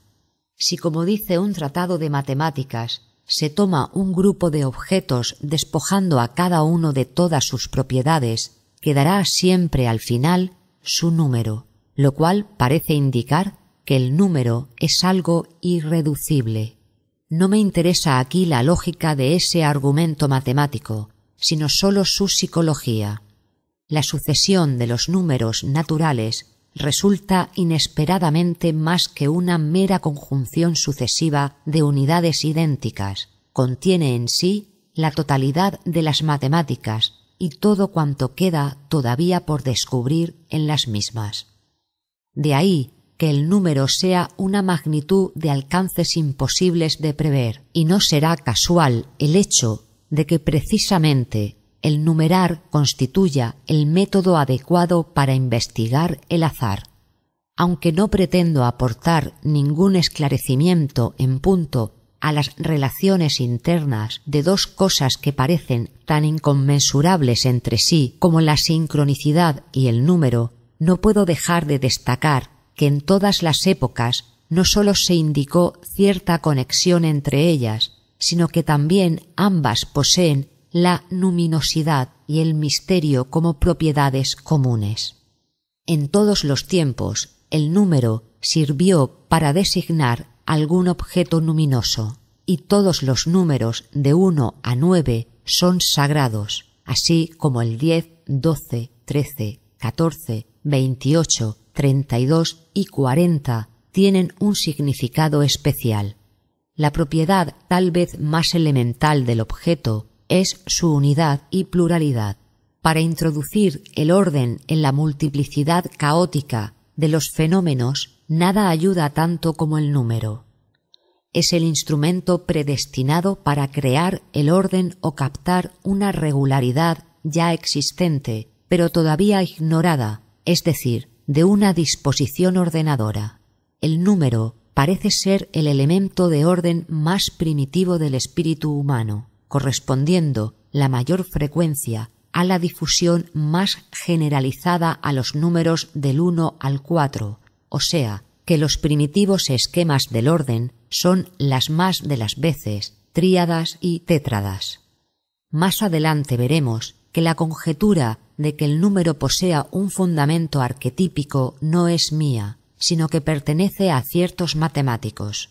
No será, por lo tanto, una conclusión demasiado aventurada si desde el punto de vista psicológico definimos el número como un arquetipo del orden que se ha hecho consciente. También es notable que las imágenes psíquicas de la totalidad producidas espontáneamente por lo inconsciente, los símbolos del sí mismo en forma de mándala presenten estructura matemática. De ordinario son cuaternidades o sus múltiplos. Esas estructuras no solamente expresan el orden, sino que también lo producen. De ahí que aparezcan las más de las veces durante estados de desorientación psíquica como compensación de un estado caótico o como formulaciones de experiencias luminosas.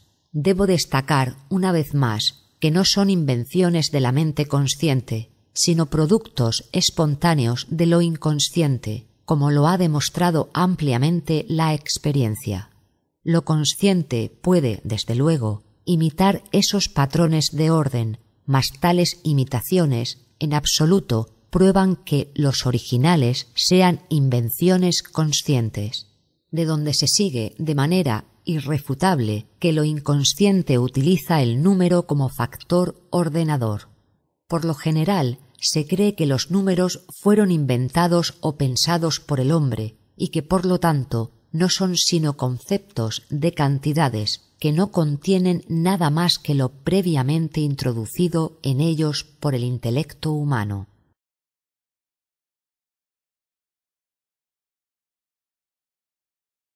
Pero es igualmente posible que los números hayan sido encontrados o descubiertos. En tal caso, no serían tan solo conceptos, sino algo más, entidades autónomas que de algún modo contienen más que meras cantidades. A diferencia de los conceptos, se basan no sobre una suposición psíquica, sino sobre la cualidad de ser ellos mismos, sobre una peculiaridad no susceptible de ser expresada por un concepto intelectual. En tales condiciones, fácilmente pueden los números ser dotados de cualidades que están aún por descubrirse. Confieso que me inclino a opinar que los números fueron tanto encontrados como inventados y que en consecuencia poseen una autonomía relativa análoga a la de los arquetipos. Tendrían entonces en común con esos últimos la cualidad de ser preexistentes a la conciencia y ocasionalmente, por lo tanto, de condicionar a más bien que de ser condicionados por ella. También los arquetipos, como formas ideales a priori, son tanto encontrados cuanto inventados, son descubiertos, dado que no conocía uno su existencia inconsciente autónoma, e inventados por cuanto su presencia se infirió a partir de estructuras conceptuales análogas. Así, parecería que los números naturales tienen un carácter arquetípico. Si tal es el caso, entonces no sólo algunos números naturales y combinaciones de números se relacionan con ciertos arquetípicos e influyen sobre ellos, sino que lo inverso también es verdad. El primer caso equivale a la magia numérica, pero el segundo es equivalente a explorar si los números, en conjunción con la combinación de arquetipos encontrada en astrología, demostrarían una tendencia a comportarse de alguna manera especial.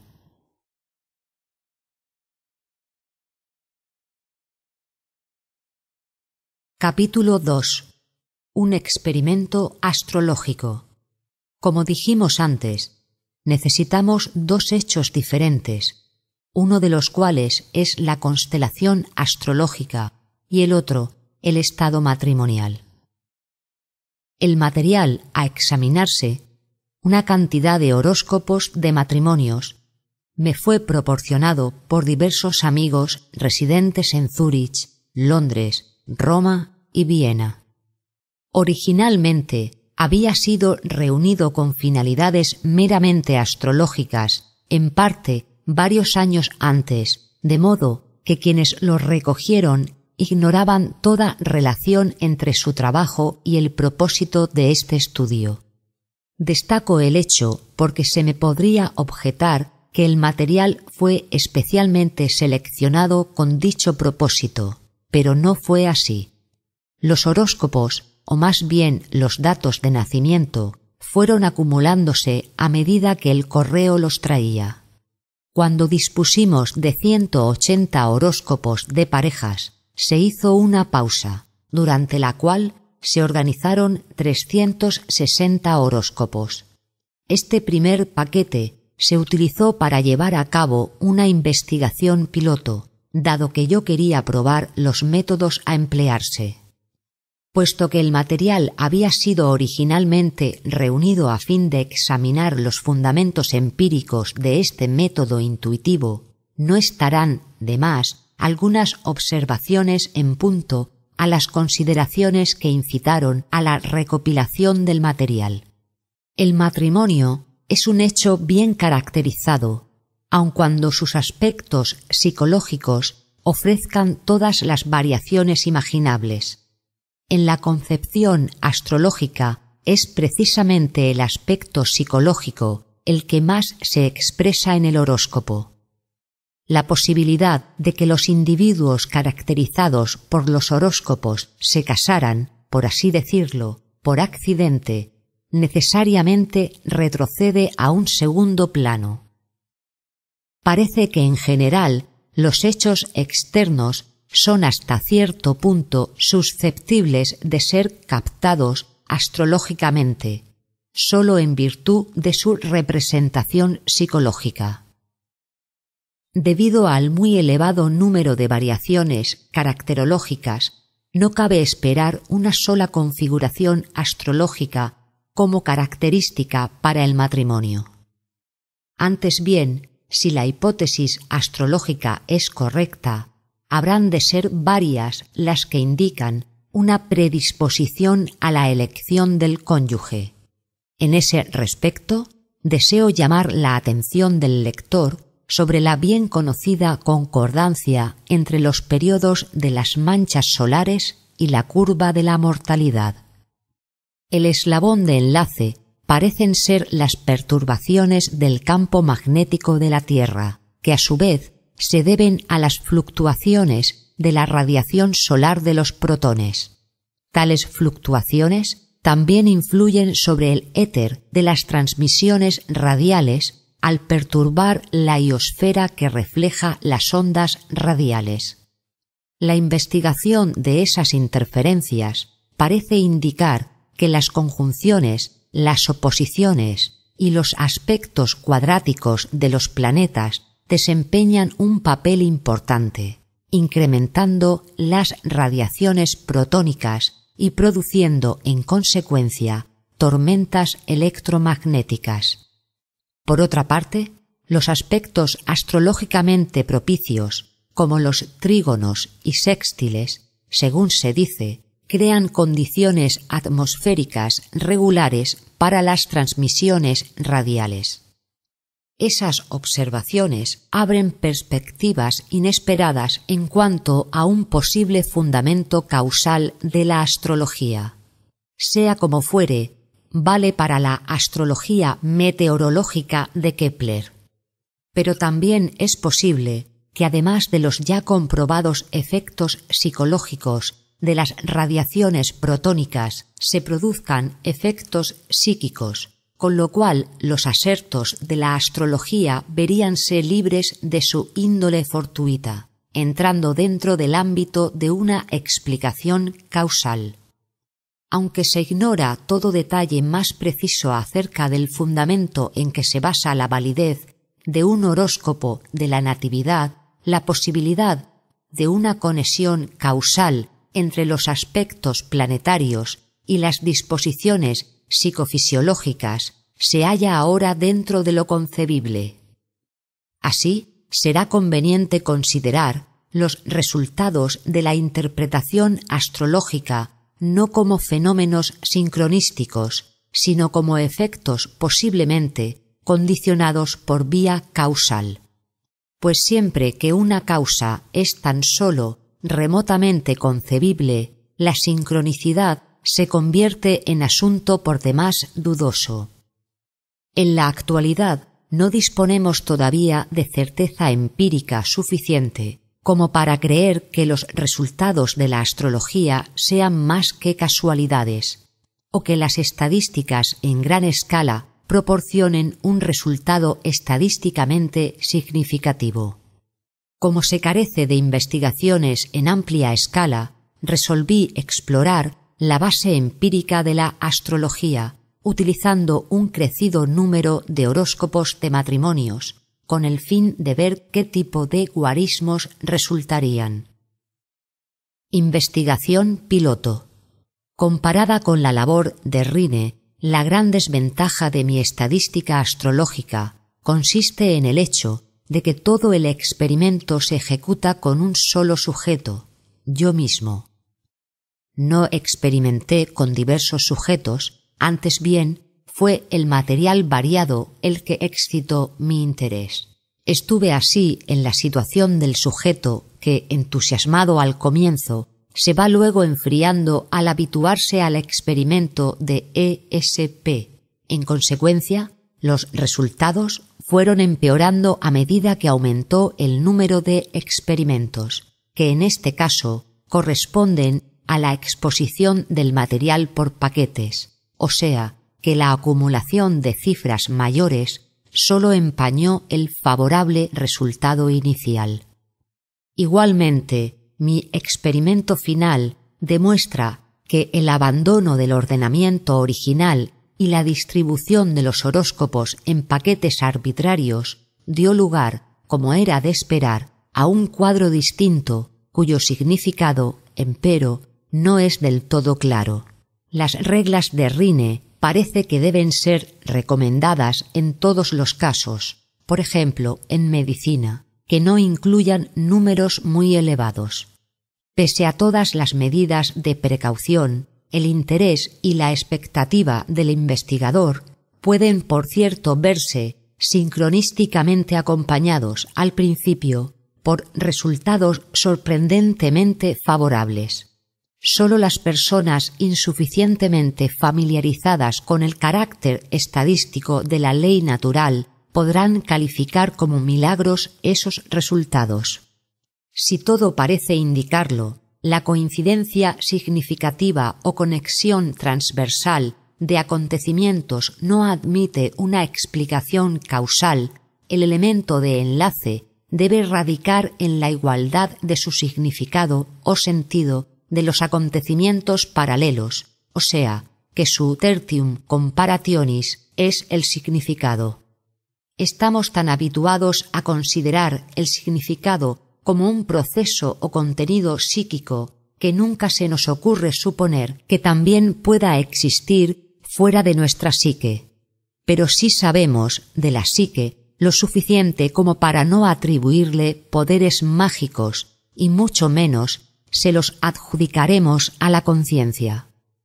Si tomamos en consideración, pues, la hipótesis de que un mismo significado trascendental pueda manifestarse simultáneamente en la psique humana y en la disposición de un acontecimiento externo e independiente, entramos en conflicto con nuestras tradicionales opiniones científicas y epistemológicas. Para poder siquiera prestar atención a esa hipótesis, debemos tener presente de continuo la validez sólo estadística de las leyes naturales y los efectos del método estadístico al eliminar todos los acontecimientos inusuales. La gran dificultad estriba en que carecemos de todo medio científico para probar la existencia de un significado o sentido objetivo que no sea sólo un producto psíquico. No obstante, nos vemos compelidos a tal hipótesis si no queremos retrogradar a una causalidad mágica y adjudicar a la psique un poder que excede con mucho su ámbito empírico. En tal caso, si no deseamos abandonar la causalidad, debemos suponer o que lo inconsciente de Swedenborg puso en escena el incendio de Estocolmo o que el acontecimiento objetivo suscitó, de alguna manera imposible de concebir, las imágenes correspondientes en el cerebro de Swedenborg. Mas en ambos casos tropezamos con el insoluble problema de la transmisión al que nos referimos antes. Desde luego, es un asunto que pertenece completamente a la opinión subjetiva cuál de las dos opiniones parece más sensata.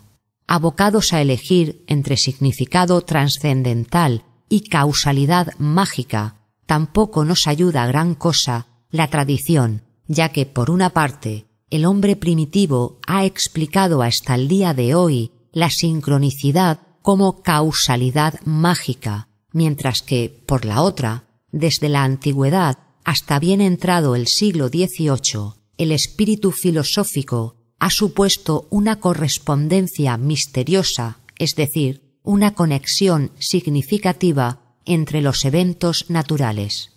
Prefiero la última hipótesis porque, a diferencia de la primera, no está en conflicto con el concepto empírico de la causalidad, sino que puede considerarse como un principio sui generis. Si bien ello no nos obliga a corregir los principios explicativos de la naturaleza tal como hasta ahora se los entiende, nos lleva en cambio a aumentar el número de los mismos, operación que sólo las más ingentes razones pueden justificar. Pero creo que pero creo que las sugerencias que he hecho configuran un argumento que requiere madura y detenida reflexión. La psicología no puede permitirse pasar por alto experiencias de una índole tal, demasiada importancia revisten esas cosas para la comprensión de lo inconsciente, demasiado importantes son sus consecuencias filosóficas.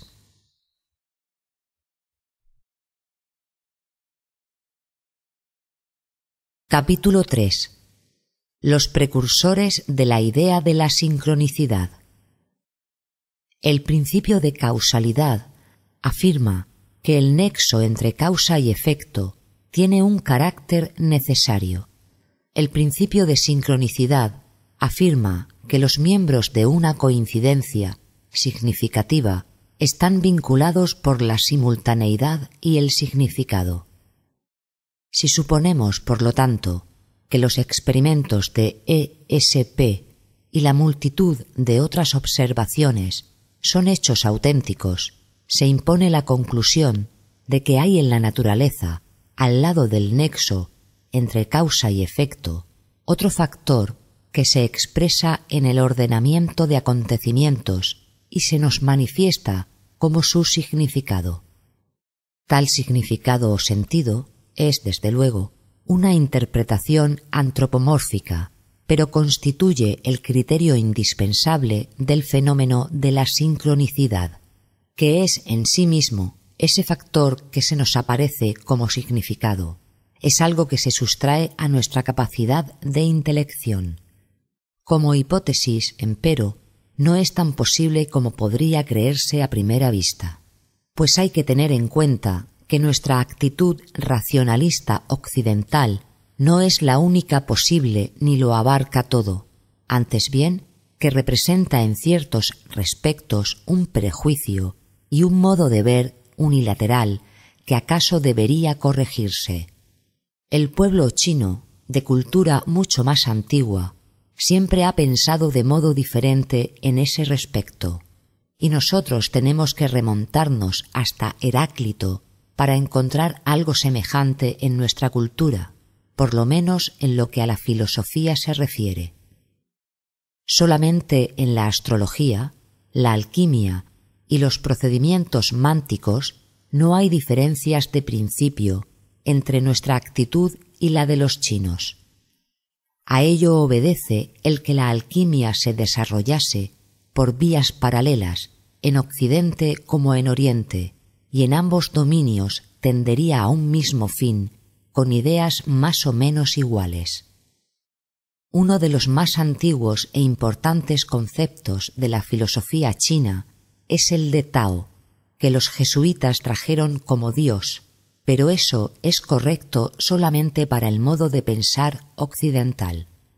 Otras traducciones, como providencia o algo similar, no son más que tentativas de salir del paso. Richard Wilhelm, con visión genial, ha interpretado Tao como significado o sentido. El concepto de Tao domina todo el pensamiento filosófico de China. Igual posición predominante ocupa entre nosotros la causalidad, pero la alcanzó sólo en el transcurso de las últimas dos centurias, gracias a la influencia niveladora del método estadístico, por una parte, y al éxito sin precedentes de las ciencias naturales por la otra, que motivaron el descrédito de la concepción metafísica del mundo. En el célebre Tao Te Kin, Lao Tse nos da de Tao la siguiente descripción. Hay algo informe aunque perfecto, que existe antes que el cielo y la tierra, silencioso, vacío, que de nada depende y es sin cambios, recorre un círculo, sin obstáculos. Se lo podría llamar la madre del mundo. Yo no sé su nombre. Yo lo llamo Tao. Según Wilhelm, significado, sentido. Obligado a darle un nombre, lo llamó lo grande. Capítulo 25. El Tao abarca a todos los seres, mas no pretende ser su amo. Lao Tse lo designa como nada, con lo cual, al decir de Wilhelm, sólo expresa su contraste con el mundo de las realidades, Lao Tse describe su naturaleza del siguiente modo.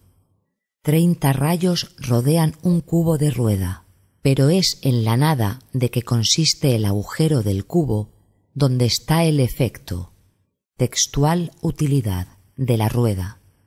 Moldeamos arcilla para hacer ollas, pero su utilidad está en la nada de que consiste el hueco. Para hacer una casa, perforamos en los muros puertas y ventanas. Pero es en la nada que hay entre los muros donde está la utilidad. Por eso, el algo produce realidad, la nada produce utilidad. Capítulo 11. La nada es evidentemente significado o finalidad y sólo es llamada nada porque no se manifiesta de por sí en el mundo de los sentidos, del cual es solamente su organizador. Así dice Lao Tse. Se lo mira y no se lo ve. Su nombre es lo fugaz, se lo escucha y no se lo oye. Su nombre es lo tenue. No se lo siente, su nombre es lo incorpóreo. Se lo llama la forma informe, la imagen sin cosa, se lo llama la nebulosa confuso. Saliendo a su encuentro, no se ve su faz, siguiéndole, no se ve su espalda. Capítulo 14. Wilhelm lo describe como una concepción situada en el límite del mundo de los fenómenos. En ella los opuestos se anulan a la no distinción, pero siguen existiendo potencialmente. Ahora bien, esos gérmenes, continúa el autor, insinúan algo que en primer lugar corresponde a lo visible, algo a manera de imagen, en segundo lugar, algo que corresponde a lo audible, algo a manera de palabra, en tercer lugar, algo que corresponde de algún modo a la extensión en el espacio, algo a manera de forma pero esa triplicidad no está claramente diferenciada ni definida. Es una unidad no espacial, no hay arriba ni abajo, y no temporal, no hay adelante ni atrás. Dice el Tao de Qin, Tao causa las cosas, es oscuro y confuso, oscuras, confusas, están en él las cosas. Capítulo 21.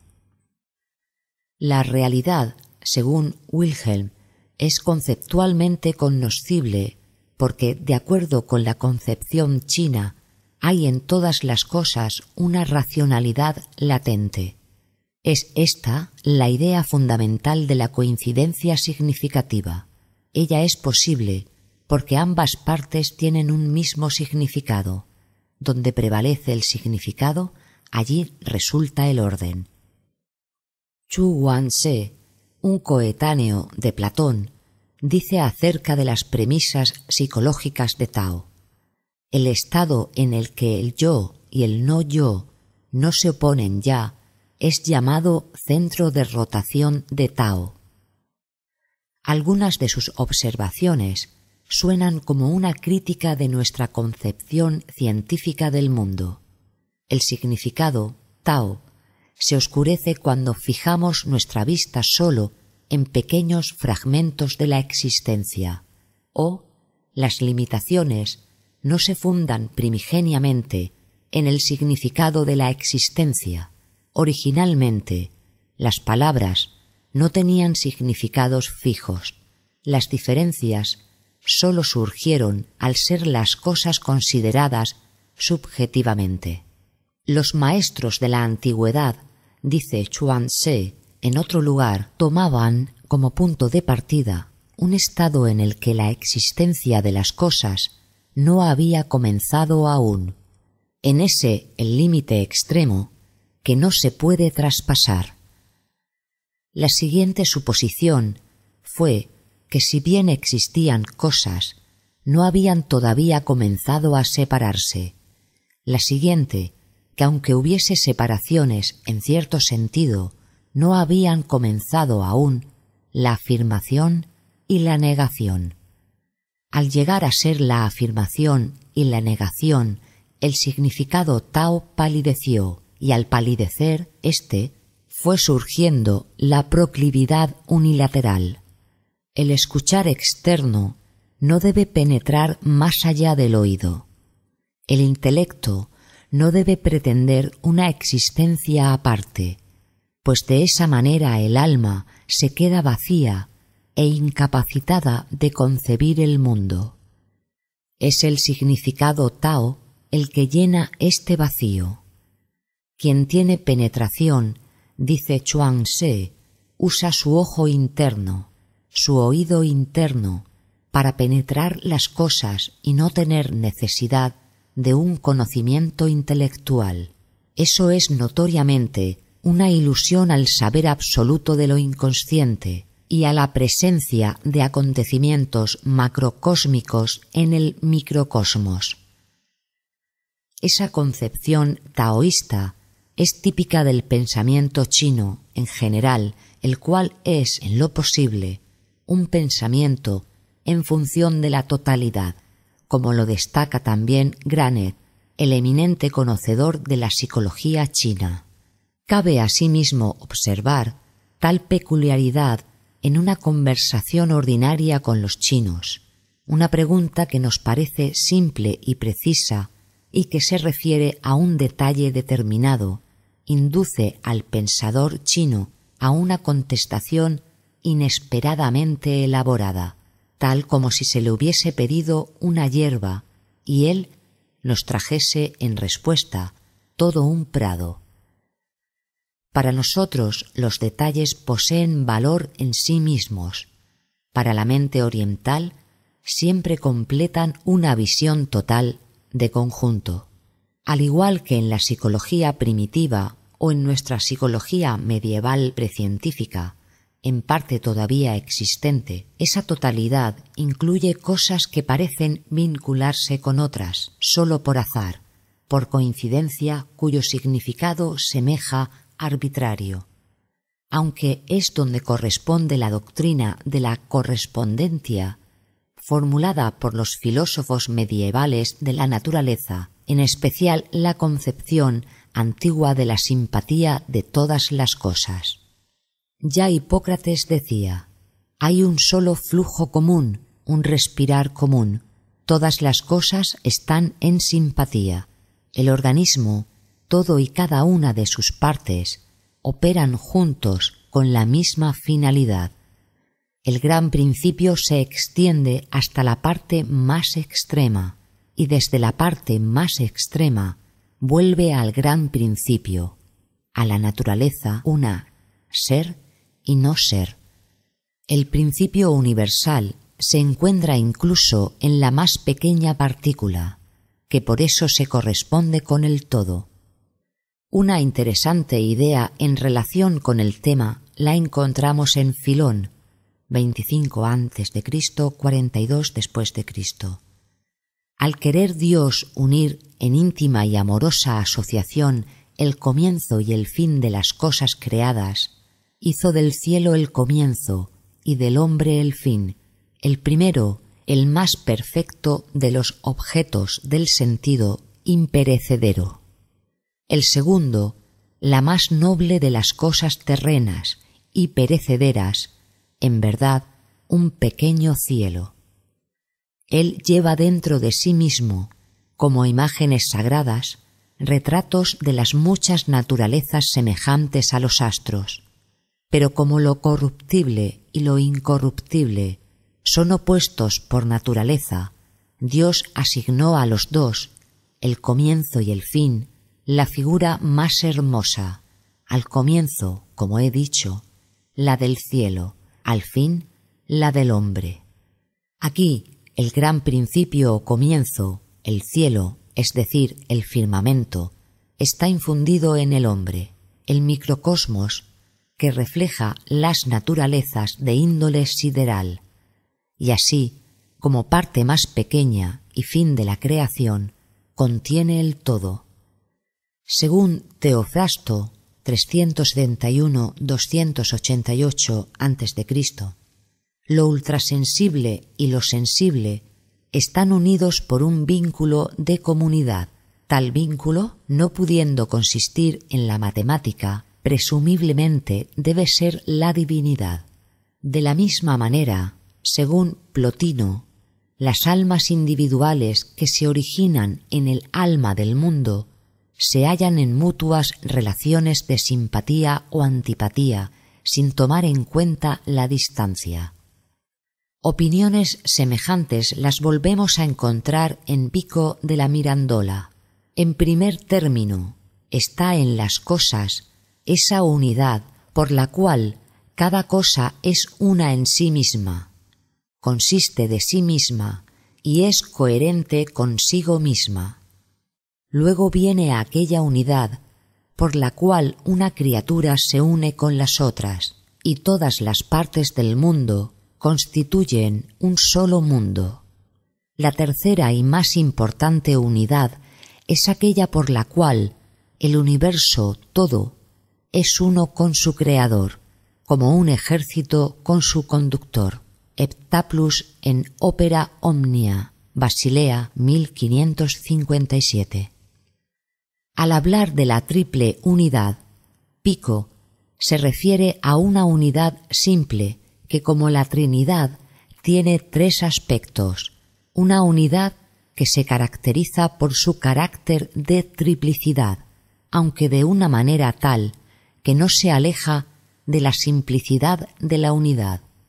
El mundo es para él un ser, un Dios visible, en el cual todas las cosas están desde el comienzo naturalmente ordenadas como las partes de un organismo vivo.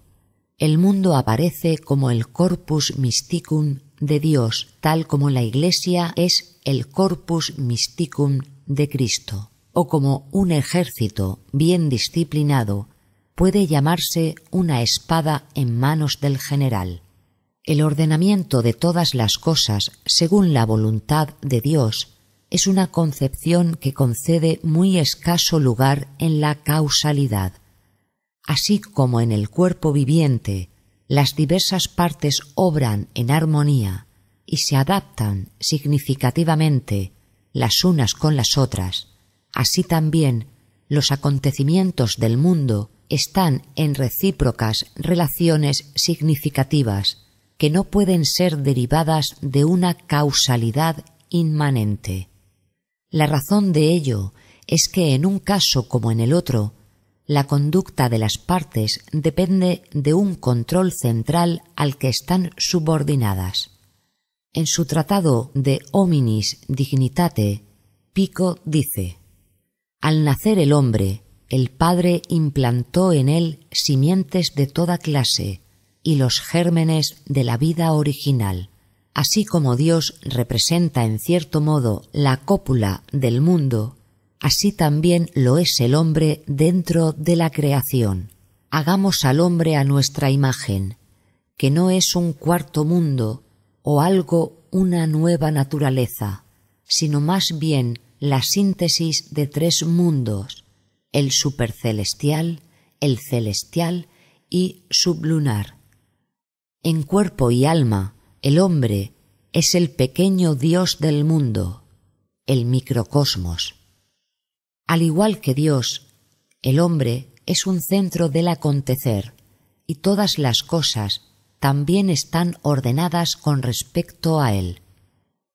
Este pensamiento tan extraño para la mente moderna prevaleció en la concepción del mundo hasta nuestros tiempos, a saber, hasta que las ciencias naturales demostraron la subordinación del hombre a la naturaleza y su extrema dependencia de las causas. La idea de una coordinación y orientación de los acontecimientos con miras al significado ahora asignada exclusivamente al hombre, fue desterrada a una región tan remota y oscura que la razón perdió toda pista de ella.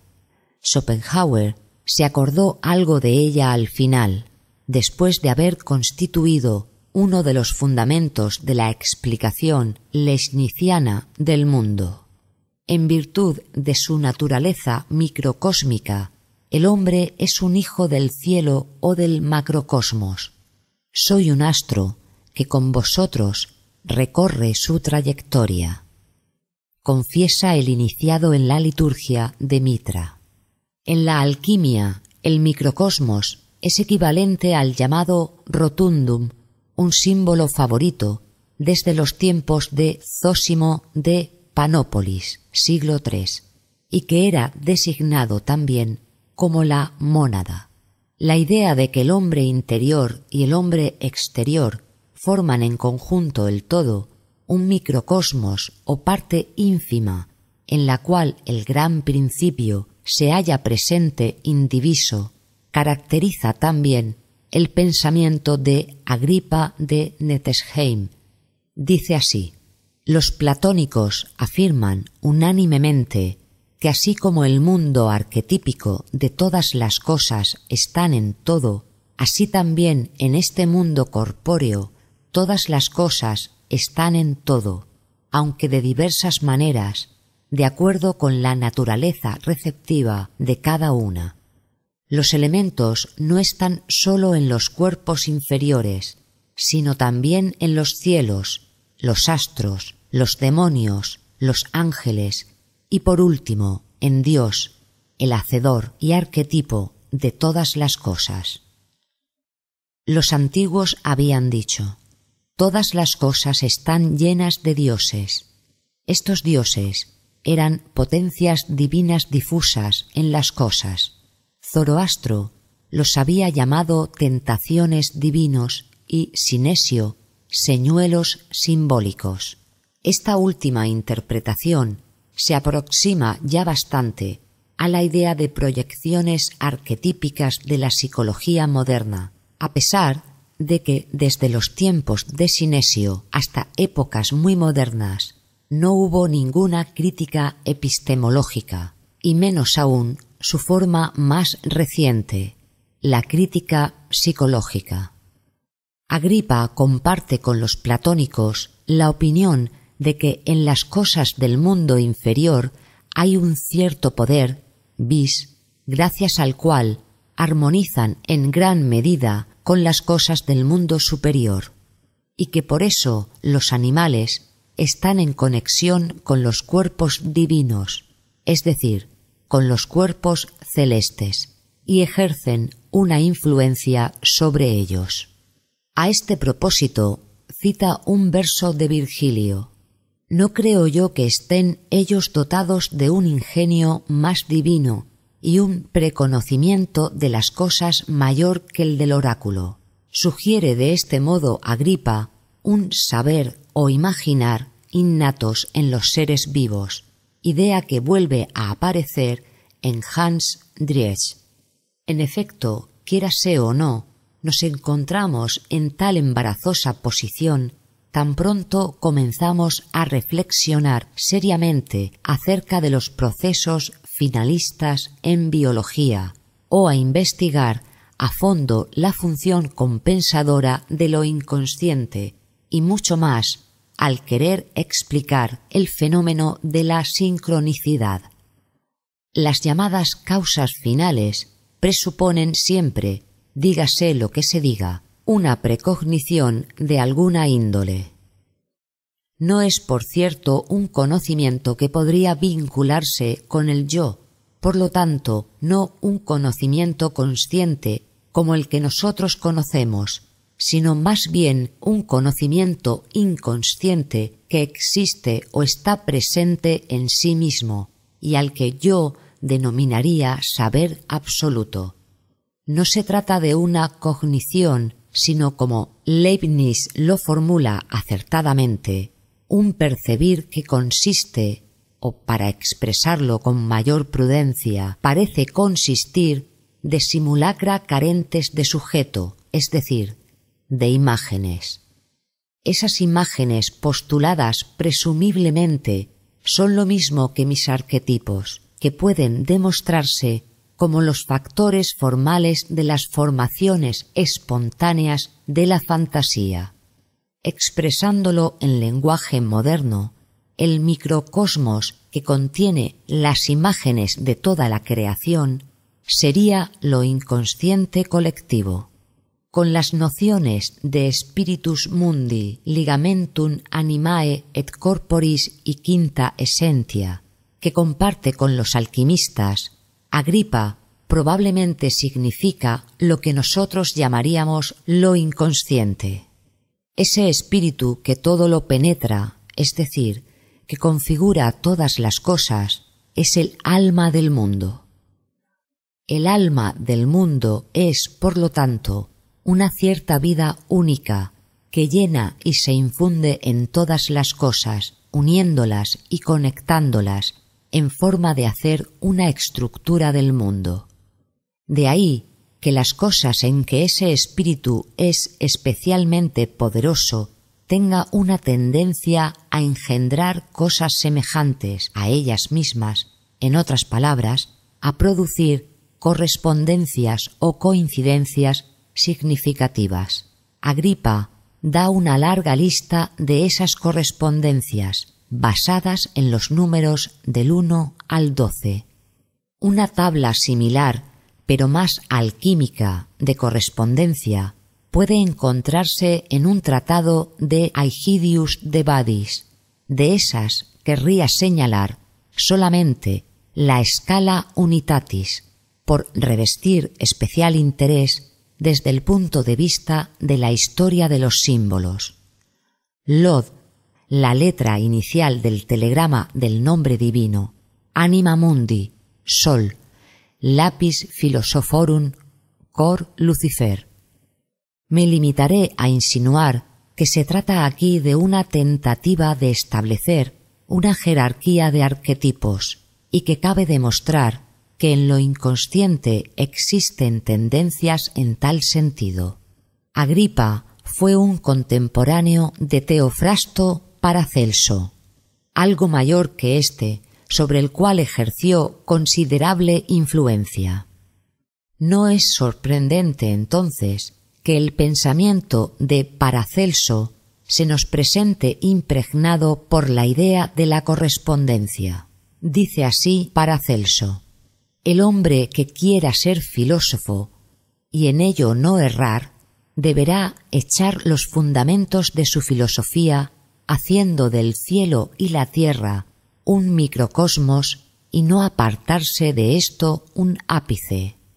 Del mismo modo, quien quiera echar los fundamentos de la medicina debe cuidarse de no incurrir en el más mínimo error y debe hacer del microcosmos la trayectoria del cielo y de la tierra, de manera que el filósofo no encuentre en el cielo y en la tierra nada que no halle también en el hombre, y que el médico no encuentre en el hombre algo que no tenga también el cielo y la tierra. y esos dos sólo difieren por la forma exterior y sin embargo la forma de ambos lados se entiende como perteneciendo a una sola cosa, etc. El paragranum contiene algunas agudas observaciones sobre los médicos, por lo cual no hay cuatro arcanos, sino uno, pero dispuesto en cuatro esquinas, como una torre que enfrenta los cuatro vientos, y así como una torre no puede carecer de una esquina, así un médico no puede prescindir de ninguna de esas partes, y al mismo tiempo él sabe cómo el mundo está simbolizado por un huevo envuelto en su cáscara, y cómo hay dentro de él un pollito con toda su sustancia. Así todas las cosas del mundo y del hombre deben estar en el médico, y del mismo modo en que la gallina empollando transforma el mundo prefijado en la cáscara en un pollito, así la alquimia hace madurar los arcanos filosóficos infusos en el médico. Aquí reside el error de los que no comprenden rectamente al médico. Johannes Kepler piensa en forma muy similar. Este, a saber, un principio geométrico sobre el cual se funda el mundo físico, es también, según la doctrina de Aristóteles, el vínculo más fuerte que une al mundo inferior con los cielos, y con eso lo unifica de modo que todas sus formas están gobernadas desde lo alto. Pues en este mundo inferior, es decir, el globo terráqueo, hay una inherente naturaleza espiritual capaz de geometría que ex instinctu creatoris sine ratiocinationi, mediante la combinación geométrica y armoniosa de los rayos de luz celestiales, llega a la vida y se estimula a sí misma a usar sus fuerzas. No sé si todas las hierbas y animales poseen en sí mismos esa facultad, al igual que el globo terráqueo. No sería cosa increíble, en todas partes está el instintus divinus rationis particeps y de ninguna manera la propia inteligencia del hombre. También el hombre, por su alma y las fuerzas inferiores de la misma, tiene con los cielos una afinidad similar a la que tiene el suelo de la tierra, y esto es causa que de muchas maneras puede probarse. Sobre el carácter astrológico, es decir, la sincronicidad astrológica, dice Kepler, este carácter es recibido no en el cuerpo, demasiado inapropiado para ello, sino en la propia naturaleza del alma, la que se comporta como un punto, razón por lo cual se la puede también transformar en el punto del confluxus radiorum. Esta naturaleza del alma no sólo participa de su razón, por cuya causa los hombres somos llamados racionales a diferencia de otras criaturas vivientes, sino que tiene también otra razón innata que la capacita para captar de inmediato, sin largo aprendizaje, la geometría, tanto en los radís como en las vocibus, esto es, en la música. En tercer lugar, asimismo, es maravilloso el que la naturaleza, que recibe ese carácter, induzca también cierta correspondencia in constellationibus coelestibus entre sus familiares.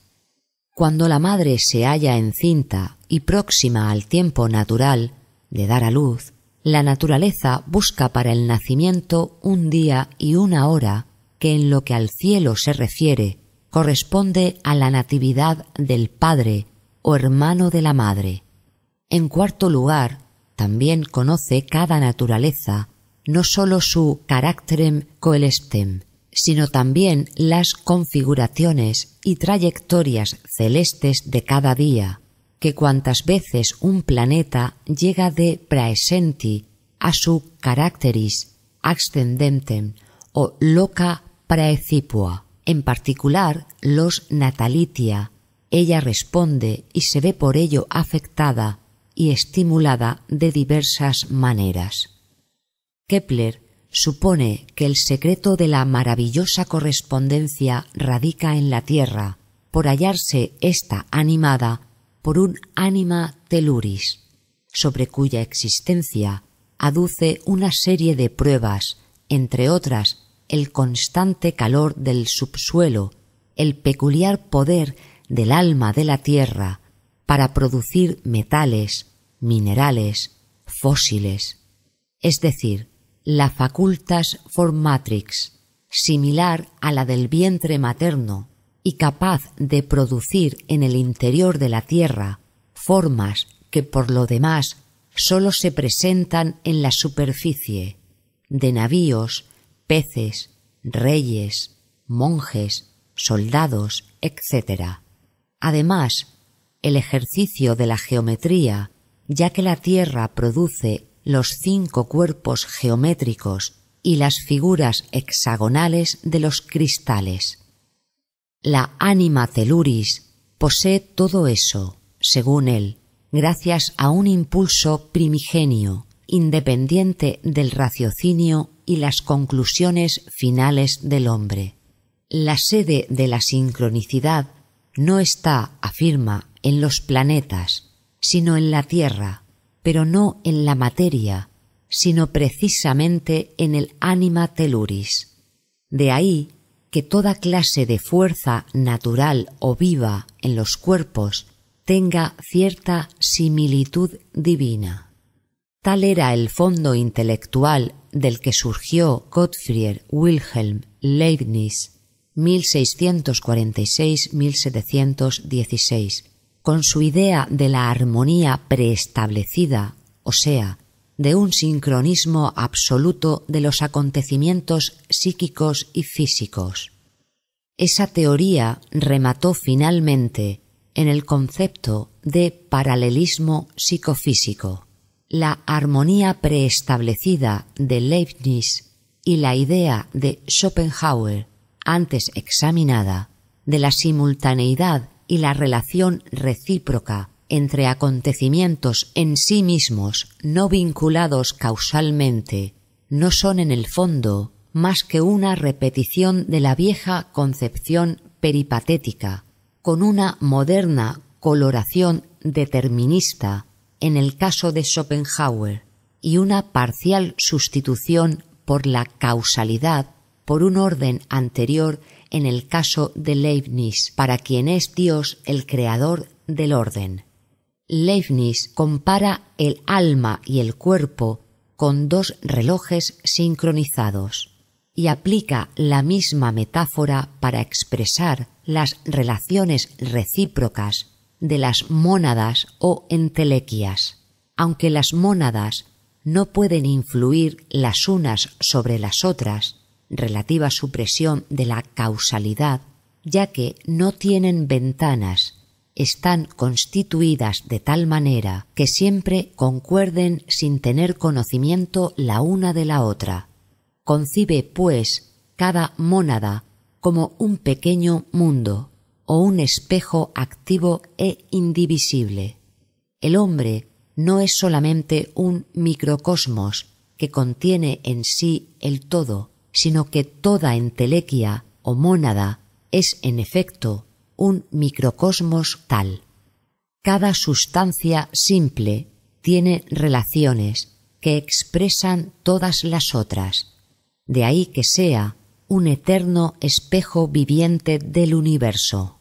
A las mónadas de los cuerpos vivientes, Leibniz las llama almas.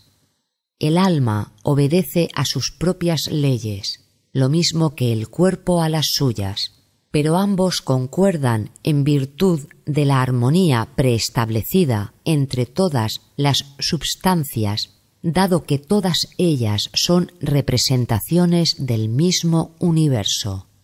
Está aquí claramente expresado el pensamiento de que el hombre es un microcosmos. Las almas en general, dice Leibniz, son los espejos o imágenes vivientes del universo de las cosas creadas.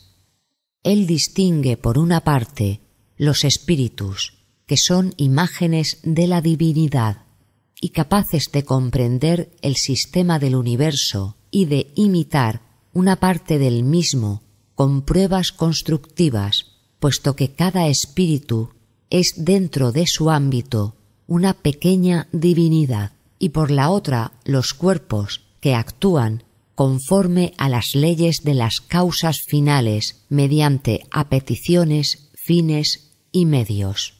En la mónada o el alma tiene lugar cambios cuya causa es la apetición. El estado de cambio que implica y representa una pluralidad en la unidad o substancia simple, no es sino lo que yo llamo representación, dice Leibniz.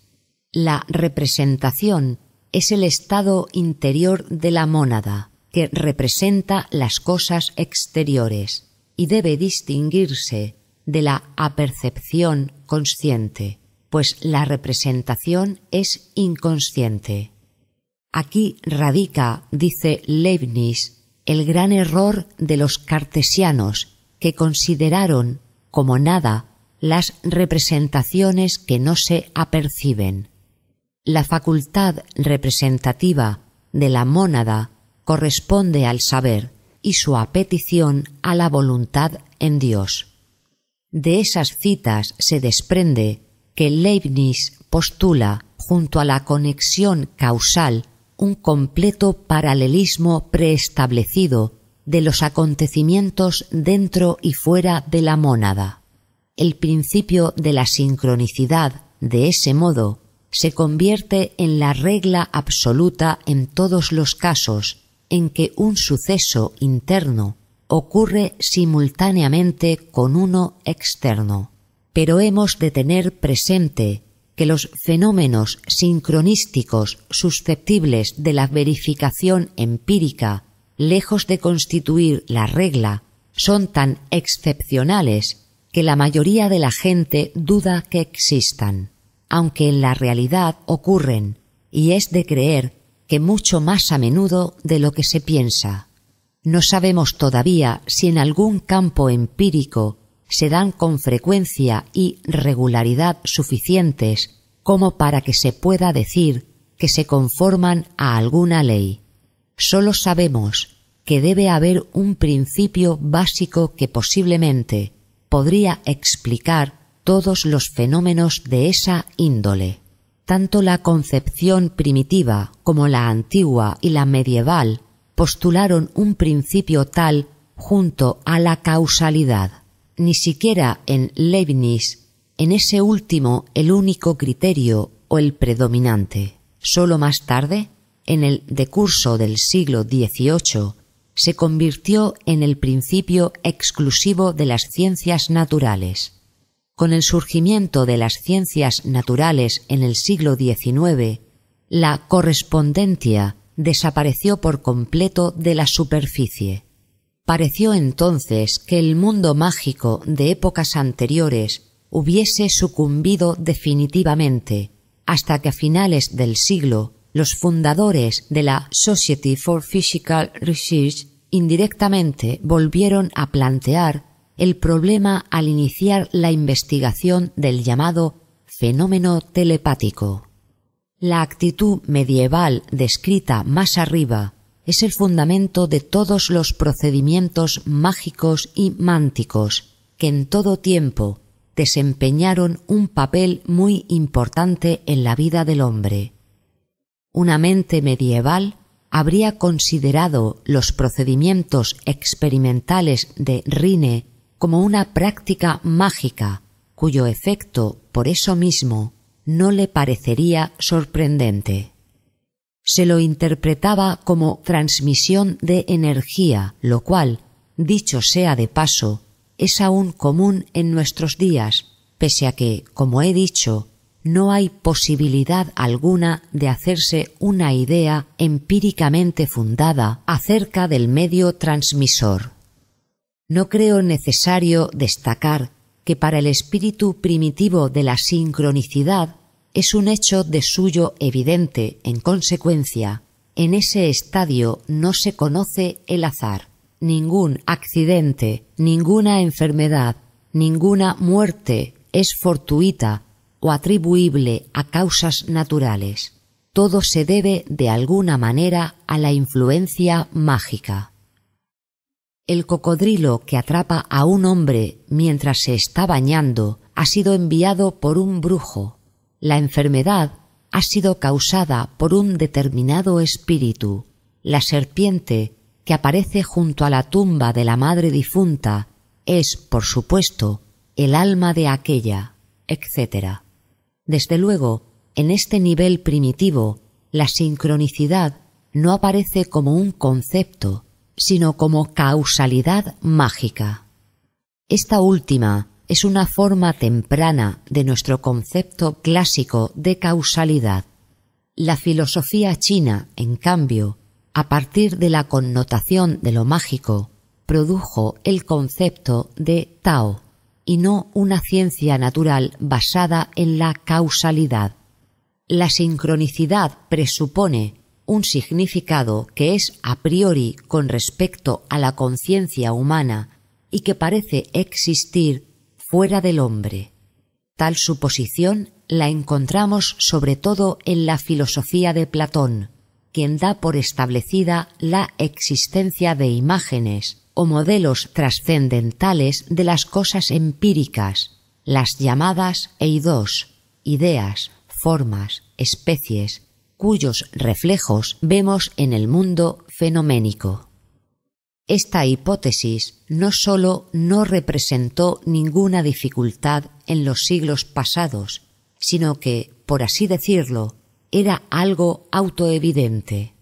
La idea de un significado a priori puede encontrarse también en la matemática antigua, como lo muestra la paráfrasis que el matemático Jacobi hace del poema de Schiller, Arquímedes y el joven, glorifica el cálculo de la trayectoria de Urano, concluyendo con los versos Lo que tus ojos vean aquí en el cosmos, sólo un reflejo es de aquellas deidades. Es en la pléyade de los olímpicos, donde entronizado el número eterno está. Al gran matemático Gauss se le atribuye la máxima Dios hace aritmética, la idea de la sincronicidad y de un significado existente de por sí, que constituye el fundamento del pensamiento clásico chino y de las ingenuas concepciones medievales, nos suena hoy como un arcaísmo que a toda costa debe evitarse. Aunque el Occidente ha hecho todo lo posible por destacar esa anticuada hipótesis, nunca lo logró por entero. Es cierto que algunas prácticas mánticas parecen haberse extinguido, pero la astrología ha pervivido y en nuestros días ha alcanzado un auge sin precedentes. Tampoco el determinismo de la era de las ciencias naturales logró borrar completamente la fuerza persuasiva del principio de sincronicidad, pues en la última instancia se trata menos de una cuestión de superstición que de una verdad que durante tanto tiempo pasó inadvertida, sólo en razón de que se relaciona menos con el lado material de los acontecimientos que con su aspecto psíquico. Fueron la psicología y la parapsicología modernas las que probaron que la causalidad no explica un determinado tipo de acontecimientos y que en tal caso un factor formal, a saber, la sincronicidad, entra en consideración como principio explicativo. Para los interesados en psicología, quisiera mencionar aquí que la peculiar idea de un significado existente de por sí se insinúa en los sueños. al discutirse cierta vez esa idea en el círculo de mis relaciones, alguien observó que el cuadrado geométrico no aparece en la naturaleza excepto en los cristales. Una señora que había estado presente tuvo a la noche siguiente este sueño. En el jardín hay un gran pozo de arena donde aparecen diversas capas de sedimentos. Allí descubre ella, incrustadas en una de las capas, delgadas planchas pizarrosas de serpentina verde. En una de esas ve cuadrados negros concéntricamente dispuestos. El color negro no ha sido pintado encima, sino que se halla como grabado en la piedra, semejante al dibujo de un ágata. Dibujos similares se encuentran en otras dos o tres planchas de las que se apodera un cierto señor A, superficialmente conocido por la señora. Otro tema onírico del mismo tipo es el siguiente. El soñador descubre en un paraje rocoso y salvaje capas sobreexpuestas de una roca triástica pizarrosa. Al despegar las planchas, descubre con inmensa sorpresa cabezas humanas de tamaño natural esculpidas en bajo relieve sobre las planchas dejadas al descubierto. Este sueño se repitió varias veces, con intervalos prolongados. En otra ocasión, la soñadora encuentra en un viaje a través de la tundra siberiana cierto animal buscado desde hace largo tiempo.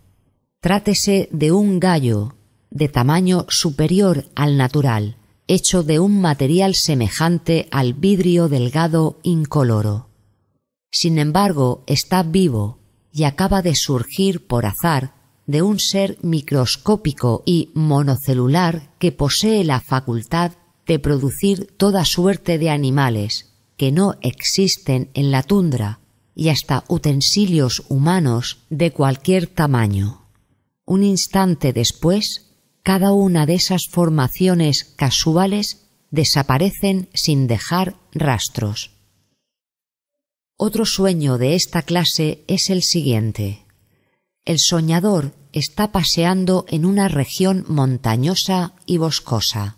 Se encuentra con una pronunciada pendiente de la que sale una roca porosa, donde halla a un hombrecito marrón del mismo color que el óxido de hierro que cubre la roca.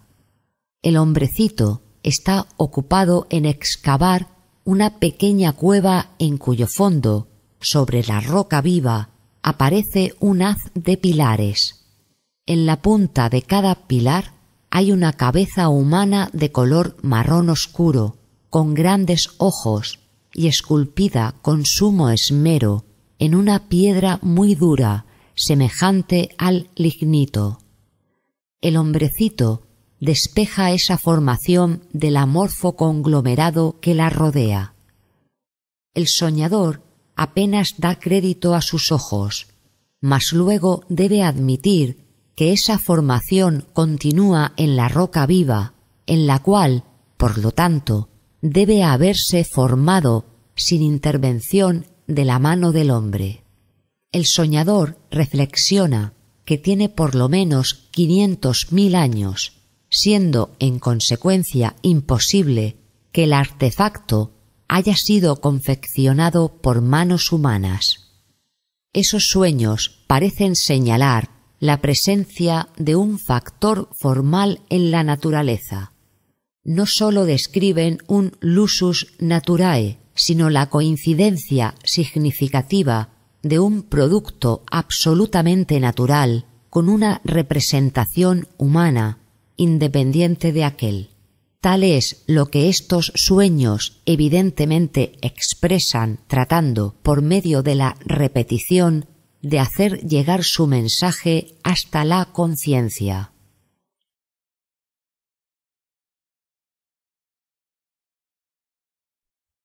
Capítulo 4 Conclusiones. De ningún modo considero mi exposición como una prueba definitiva de mi hipótesis, sino sólo como una conclusión extraída de premisas empíricas que someto al criterio de mis lectores. Del material disponible no pude derivar ninguna otra hipótesis susceptible de explicar los hechos, incluidos los experimentos de ESP. Sé demasiado bien que la sincronicidad es una magnitud sumamente abstracta e irrepresentable, pues le asigna al cuerpo en movimiento una cierta propiedad psicoidea, que lo mismo que espacio, tiempo y causalidad constituye un criterio de su comportamiento. En este caso debemos abandonar por completo la idea de una psique ligada a un cerebro viviente y recordar, en cambio, la conducta significativa o inteligente de los animales inferiores que no poseen cerebro. Allí nos hallamos más próximos al factor formal que, como he dicho, nada tiene que ver con la actividad cerebral. De ser así, debemos entonces preguntarnos si la relación entre cuerpo y alma no puede ser enfocada desde ese ángulo, esto es, si la coordinación de los procesos psíquicos con los físicos en los seres vivos no debería entenderse como un fenómeno sincronístico y no como una relación causal. Gelling y Leibniz consideran ambos la coordinación de lo psíquico con lo físico como un acto de Dios, de algún principio situado fuera de la naturaleza empírica. Por otra parte, la hipótesis de una relación causal entre la psique y el cuerpo conduce a conclusiones que resulta difícil conciliar con la experiencia, pues o son procesos físicos que causan efectos psíquicos o se trata de una psique preexistente que organiza a la materia.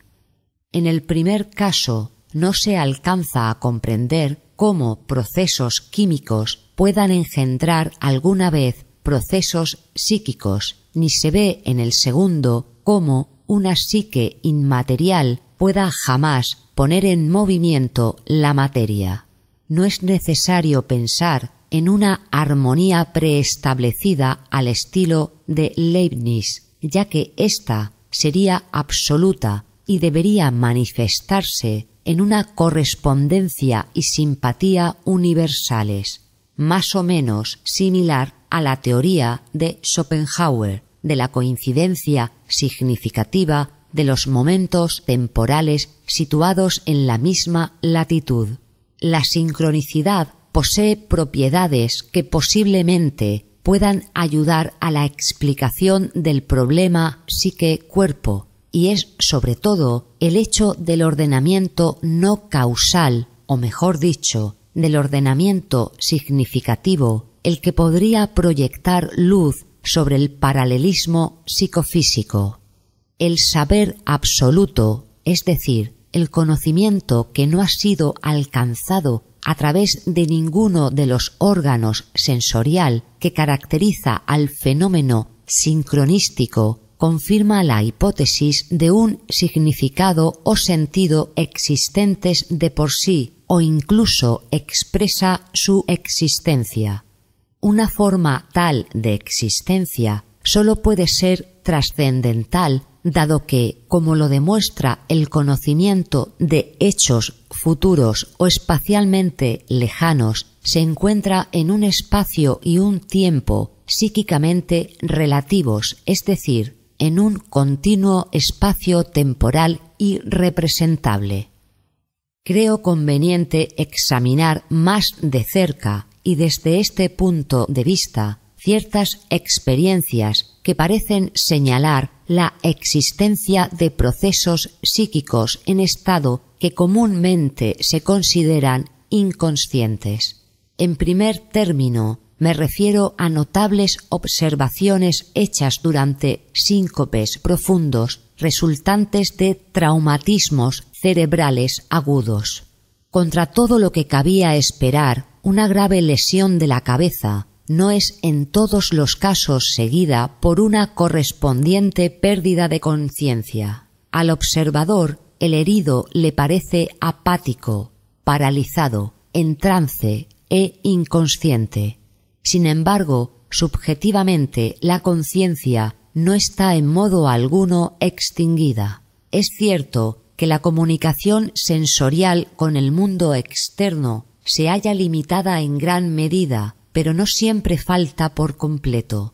El ruido de la batalla, por ejemplo, puede repentinamente ser reemplazado por un silencio solemne. En ese estado hay a veces una muy marcada e impresionante sensación o alucinación de levitación.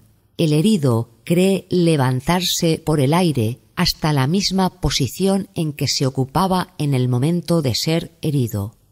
El que fue herido, estando de pie, se para, el que estaba sentado, se sienta, el que estaba acostado, se acuesta.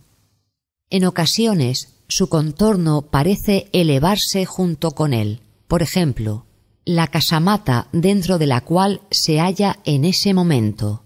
La altura de la levitación oscila entre cincuenta centímetros y varios metros. Toda sensación de peso desaparece. En algunos pocos casos, los heridos creen ejecutar movimientos natatorios con los brazos. Cuando hay alguna percepción del contorno parece ser sobre todo imaginaria, es decir, compuesta por imágenes némicas alojadas en la memoria. La disposición del ánimo durante la levitación es preponderadamente eufórica. Los términos empleados para caracterizarla son alegre, solemne, hermosa, beatífica, feliz, optimista, excitante. Trátase de algo así como de una especie de vivencia de ascensión al cielo. Jantz y Beringer señalan correctamente y destacan que el herido puede salir del síncope por acción de estímulos sumamente leves, por ejemplo, si se le llama por su nombre o se le toca, mientras que el estrépito del más violento bombardeo no surte efecto alguno sobre él.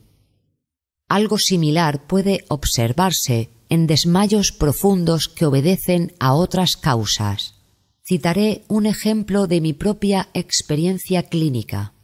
Un paciente en quien tengo confianza y cuya veracidad no cuestiono, me relató que su primer parto fue muy difícil. Los dolores se habían prolongado durante treinta horas sin resultado alguno. El médico consideró entonces acertado recurrir a la aplicación del forceps. La intervención se llevó a cabo con anestesia superficial. La paciente sufrió una extensa herida del perineo y una gran pérdida de sangre. Cuando se hubieron retirado el médico, la madre y el esposo, al querer salir la enfermera por unos momentos para comer, desde la puerta le preguntó a la paciente ¿Desea usted alguna cosa más antes de que me vaya yo a cenar? La paciente quiso contestar, pero no pudo hacerlo. Tuvo una sensación como si atravesando la cama cayese en un vacío sin fondo. Observó todavía cómo la enfermera acudió presurosa a la cama para tomarle el pulso, y del modo como movía los dedos de un lado para otro, dedujo que su pulso se había tornado imperceptible. Pero como ella, por su parte, se sentía muy bien, le resultaba divertido el sobresalto de la enfermera. No estaba asustada en lo más mínimo. Fue eso lo último que pudo recordar durante un lapso indefinido. Lo primero que luego apareció en su conciencia fue que sin tener sensación alguna de su cuerpo ni de la posición del mismo, estaba mirando hacia abajo desde un punto situado en el cielo raso, desde donde percibía todo cuanto sucedía debajo de ella en la habitación, se vio a sí misma acostada en la cama, mortalmente pálida, y con los ojos cerrados. A su lado se hallaba la enfermera. El médico, sobresaltado, cruzaba la pieza de un lado para otro, pareciéndole que había perdido la cabeza y no sabía qué hacer. Su madre y su marido entraron en la habitación mirándola asustados. Se dijo a sí misma cuán tonto era que la creyeran moribunda, pues tenía la certeza de que pronto volvería en sí. Al mismo tiempo, sabía que detrás de ella había un paisaje magnífico, un parque que brillaba con los más vivos colores, en el cual se destacaba en particular un prado cubierto con césped color esmeralda, que se extendía sobre una falda y que conducía hasta una verja por donde se entraba al parque. Era primavera, y florecitas multicolores que nunca había visto antes crecían entre el césped.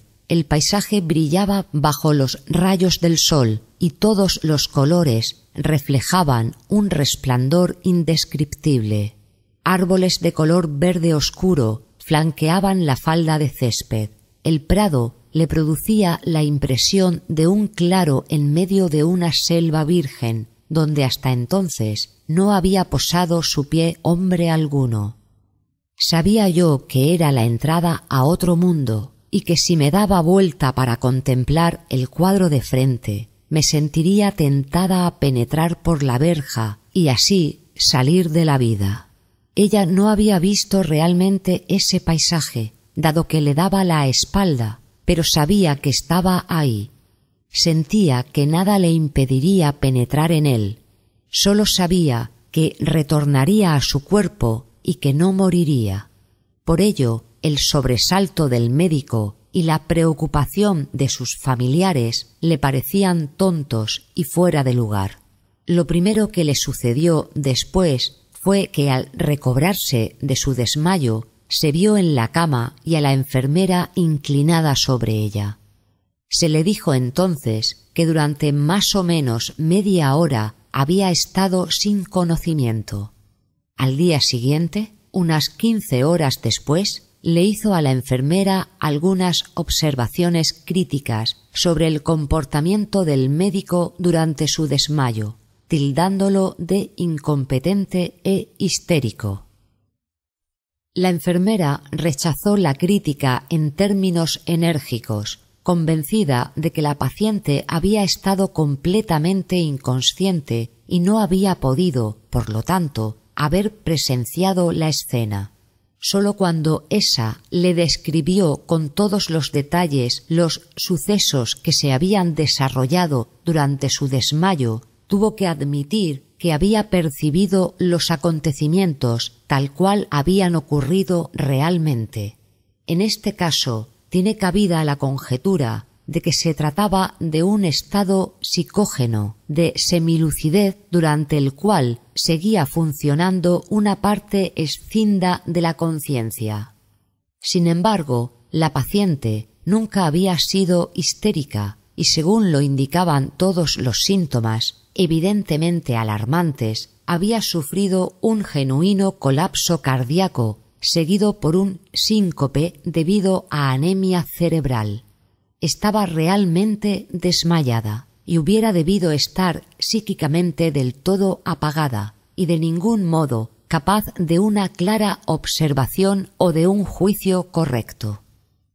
Lo notable es que no se trató de una percepción de la situación mediante una observación indirecta o inconsciente, sino que vio todo desde arriba, según sus palabras, como si sus ojos hubiesen estado situados en el cielo raso. Por cierto que no es fácil explicar cómo durante un estado de colapso grave pueden ocurrir procesos psíquicos de tan singular intensidad y ser luego recordados, y cómo la paciente pudo ver tantos detalles concretos con los ojos cerrados. Por el contrario, todo hace suponer que una anemia cerebral tan pronunciada hubiera dificultado notablemente o impedido la producción de procesos psíquicos complejos. Sir Auckland Geddes presentó un caso muy similar ante la Royal Medical Society, 27 de febrero de 1927. Pero en este la percepción extrasensorial fue mucho más allá. Durante un estado de colapso, un paciente observó que una conciencia integral se escindía de su conciencia corpórea, disolviéndose esta última paulativamente en sus componentes orgánicos. La otra conciencia tuvo experiencias de ESP que fue dable verificar. Esas experiencias parecen demostrar que en estados de desvanecimiento en cuyo decurso todos los indicios al alcance de la ciencia humana parecen garantizar que la actividad consciente y la percepción sensorial han quedado suspendidas, pueden subsistir en la conciencia actos judicativos, ideas susceptibles de ser reproducidas y percepciones. La sensación de levitación, la alteración del ángulo de visión, así como la extinción del sentido auditivo y de las percepciones cinestésicas, mecanismo filosófico de la percepción y permiten percibir lo que está en nuestro alrededor, que acompañan esos estados sugieren un desplazamiento en la localización de la conciencia, una especie de separación respecto del cuerpo o de la corteza cerebral o cerebro, sede, según se supone, de los fenómenos conscientes. Si nuestra suposición es correcta, debemos entonces preguntarnos si fuera del cerebro hay en nosotros algún otro sustrato nervioso que pueda pensar y percibir, o si los procesos psíquicos que subsisten durante la pérdida de la conciencia son fenómenos sincronísticos, es decir, acontecimientos que carecen de toda conexión causal con los procesos orgánicos. Esa última posibilidad no puede rechazarse sin examen en vista de la existencia de la ESP, o sea, de percepciones independientes del tiempo y del espacio, que no pueden explicarse como procesos que se dan en sustratos biológicos, donde las percepciones sensibles son de por sí imposibles, no puede tratarse de otra cosa que de sincronicidad. Pero donde hay condiciones espaciales y temporales que en principio posibilitarían la percepción y la apercepción y sólo está suspendida la actividad consciente o la función cortical y donde, tal cual ocurre en nuestro ejemplo, tiene, sin embargo, lugar un fenómeno consciente como una percepción o un juicio. Allí cabe pensar en un sustrato nervioso. Ciertamente, es poco menos que axiomático que los procesos conscientes se hallan ligados al cerebro y que todos los centros inferiores no contienen sino cadenas de reflejos que en sí mismos son inconscientes. Tal axioma vale sobre todo en relación con el sistema simpático. De ahí que los insectos que carecen por completo de un sistema nervioso cerebroespinal y sólo tienen una doble cuerda de ganglios sean considerados como autómatas reflejos. Esa última opción ha sido hasta cierto punto rebatida por las investigaciones que recientemente von Frisch realizó sobre las abejas. Parece ser que estos insectos, mediante un bailoteo peculiar, no sólo comunican a sus compañeros de colmena que han encontrado una fuente de alimento, sino también la dirección y distancia de la misma capacitando así a los novatos para orientar su vuelo directamente a aquella. Tal tipo de mensaje no puede distinguirse en principio de una información transmitida entre hombres. En el último caso, ciertamente consideraríamos esa conducta como un acto consciente e intencionado y apenas cabe imaginar cómo, por ejemplo, un acusado o defensor podría probar ante un tribunal que se hubiese ejecutado de manera inconsciente. En última instancia, podríamos admitir, en base a experiencias psiquiátricas, que una información objetiva puede en casos excepcionales ser comunicada en un estado semi-inconsciente, pero negaríamos expresamente que las comunicaciones de esa índole sean normalmente inconscientes. Sin embargo, cabe la posibilidad de suponer que ese proceso sea inconsciente entre las abejas. Pero ello en nada ayuda a resolver el problema, pues siempre estamos frente al hecho de que el sistema ganglionar aparentemente realiza los mismos actos que nuestra corteza cerebral, ni tampoco hay prueba alguna de que las abejas sean inconscientes. Nos vemos así llevados a la conclusión de que un sustrato nervioso como el sistema simpático, que por su origen y función difiere por completo del sistema cerebroespinal, puede producir, al igual que éste, pensamientos y percepciones.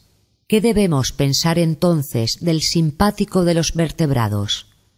Puede también producir o transmitir procesos específicamente psíquicos? Las observaciones de von Frisch demuestran la existencia de un pensar y percibir transcerebrales.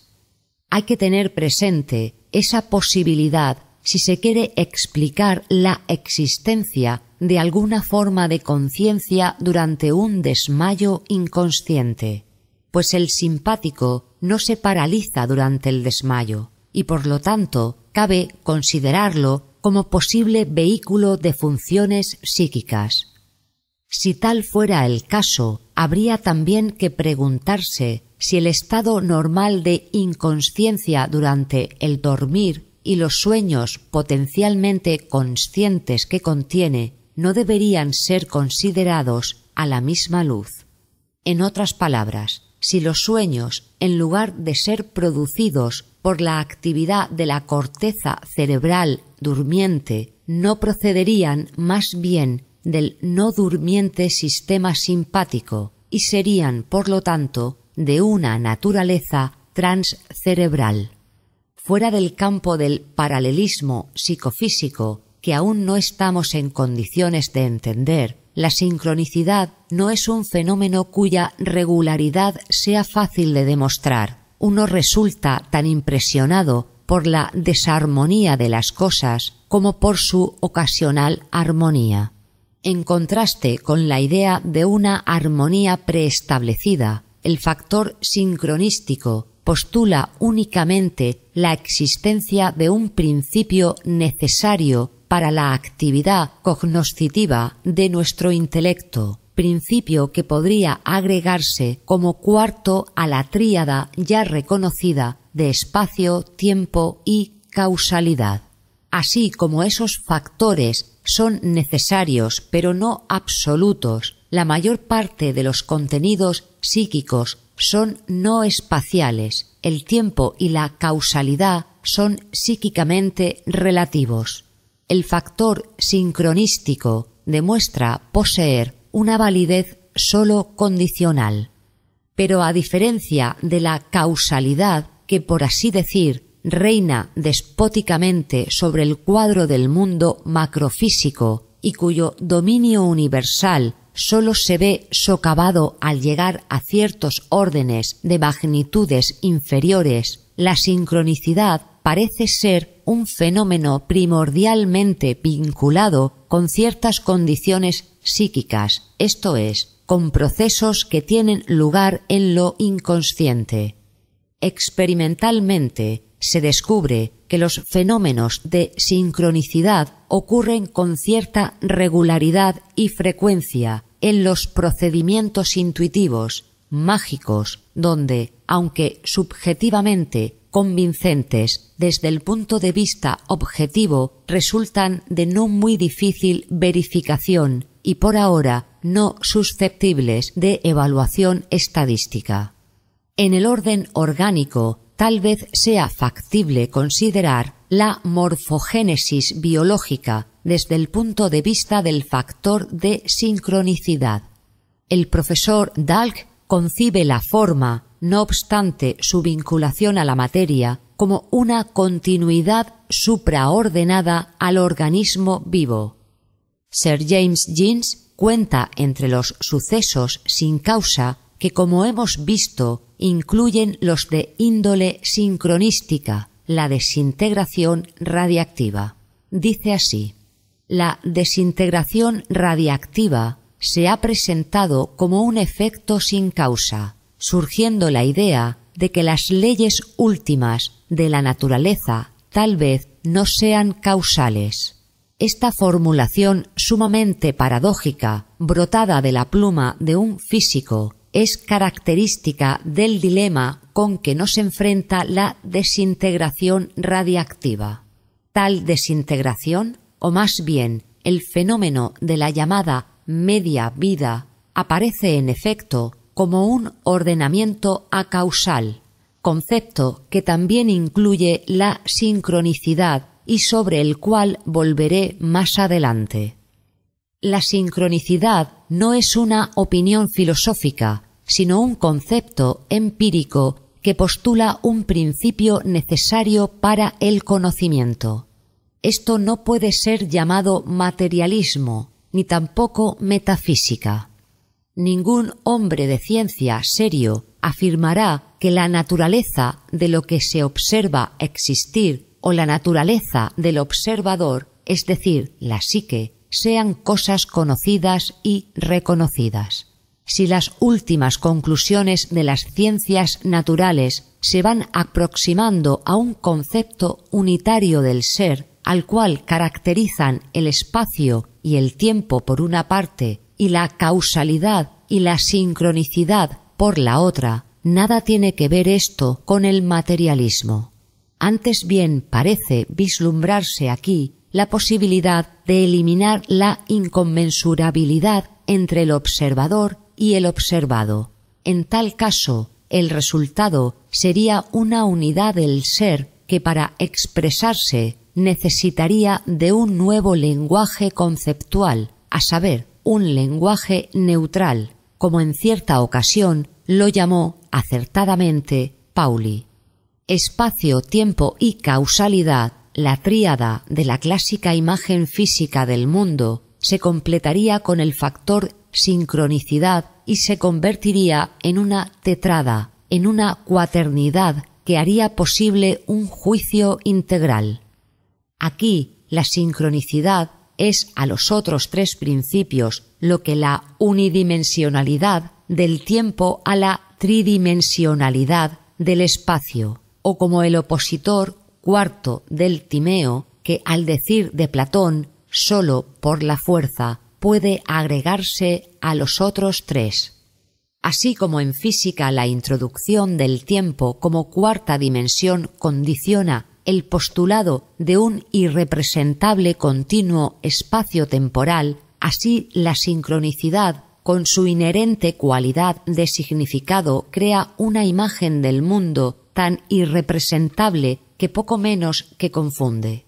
La ventaja, empero, de agregar ese concepto radica en que posibilita una concepción que incluye al factor psicoideo, a saber, un significado a priori o una equivalencia, respectivamente, en nuestra descripción y comprensión de la naturaleza.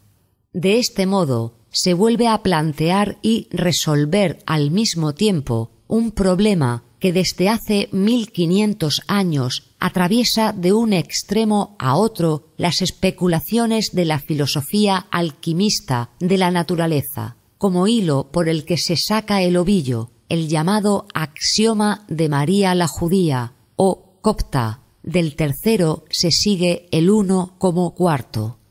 Esa oscura observación confirma lo que dije antes que en principio los nuevos puntos de vista por lo general no se descubren en campos ya conocidos, sino en lugares apartados que incluso se suele rehuir a causa de su mal nombre. El viejo sueño de los alquimistas, la transmutación de los elementos químicos, idea de la que tanta mofa se hizo, ha llegado a ser realidad en nuestros tiempos y su simbolismo se ha convertido en una verdadera mina de oro para la psicología de lo inconsciente. Su dilema entre el tres y el cuatro ha sido entendido por un alquimista del siglo XVI, Gerardi Dorneau, como la alternativa entre la Trinidad cristiana y la serpiente de los cuatro cuernos, es decir, el diablo. Como anticipando las cosas que habían de acontecer en tiempos venideros, Dorneau anatemiza la cuaternidad pagana que era tan cara a los alquimistas, basado en que surgió del binarius, el número dos, y es entonces algo material, femenino y diabólico. MLL von Franz demostró igual predominio de la concepción trinitaria en la parábola de Bernardi Trevisani y en el autor anónimo del Aquarium Sapientum.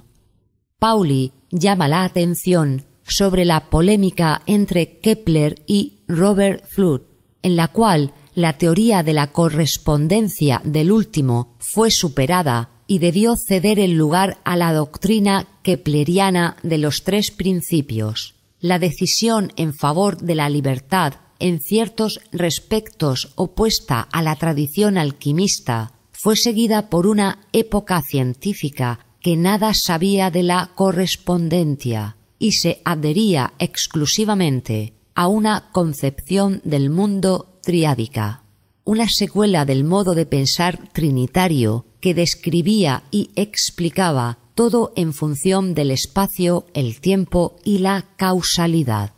La revolución que el descubrimiento de la radiactividad operó en la física modificó en grado considerable las concepciones clásicas. El cambio es de tanta importancia que se impone una revisión del esquema clásico que invoqué más arriba. Ya que el interés amistoso por el profesor Pauli aportó a mi investigación, me supuso en la ventajosa situación de poder discutir estas cuestiones de principio con un físico competente que al mismo tiempo sabía apreciar en su justo valor mis argumentos psicológicos.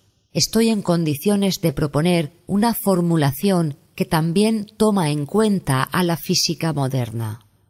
Pauli sugirió sustituir la contraposición del tiempo y espacio en el esquema clásico por la de conservación de la energía y continuo espacio temporal. Tal sugerencia me indujo a definir más detalladamente el otro par de opuestos, causalidad y sincronicidad, a fin de establecer cierto nexo entre esos dos conceptos heterogéneos. Finalmente, convinimos en el siguiente cuaternio.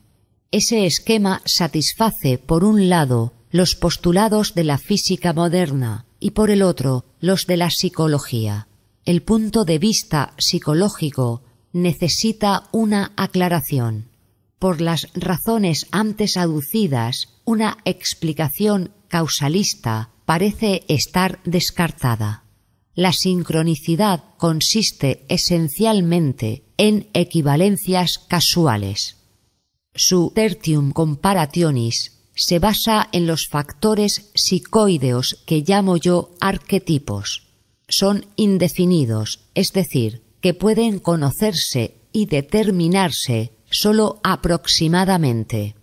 Aunque asociados con procesos causales o implicados por ellos, continuamente van más allá de sus límites, violación que querría yo designar como transgresividad, por cuanto los arquetipos no son encontrados exclusivamente en el ámbito de lo psíquico, sino que en la misma medida pueden asomar en circunstancias no psíquicas, equivalencia de un proceso físico exterior con uno psíquico.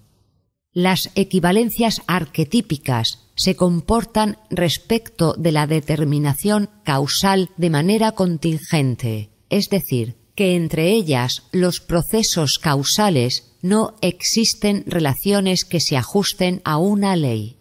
En consecuencia, parece ser un caso especial de aquella ausencia de ley y azar o de aquel estado sin ley que, como dice Andreas Spacer, pasa a través del tiempo de una manera perfectamente conforme a la ley.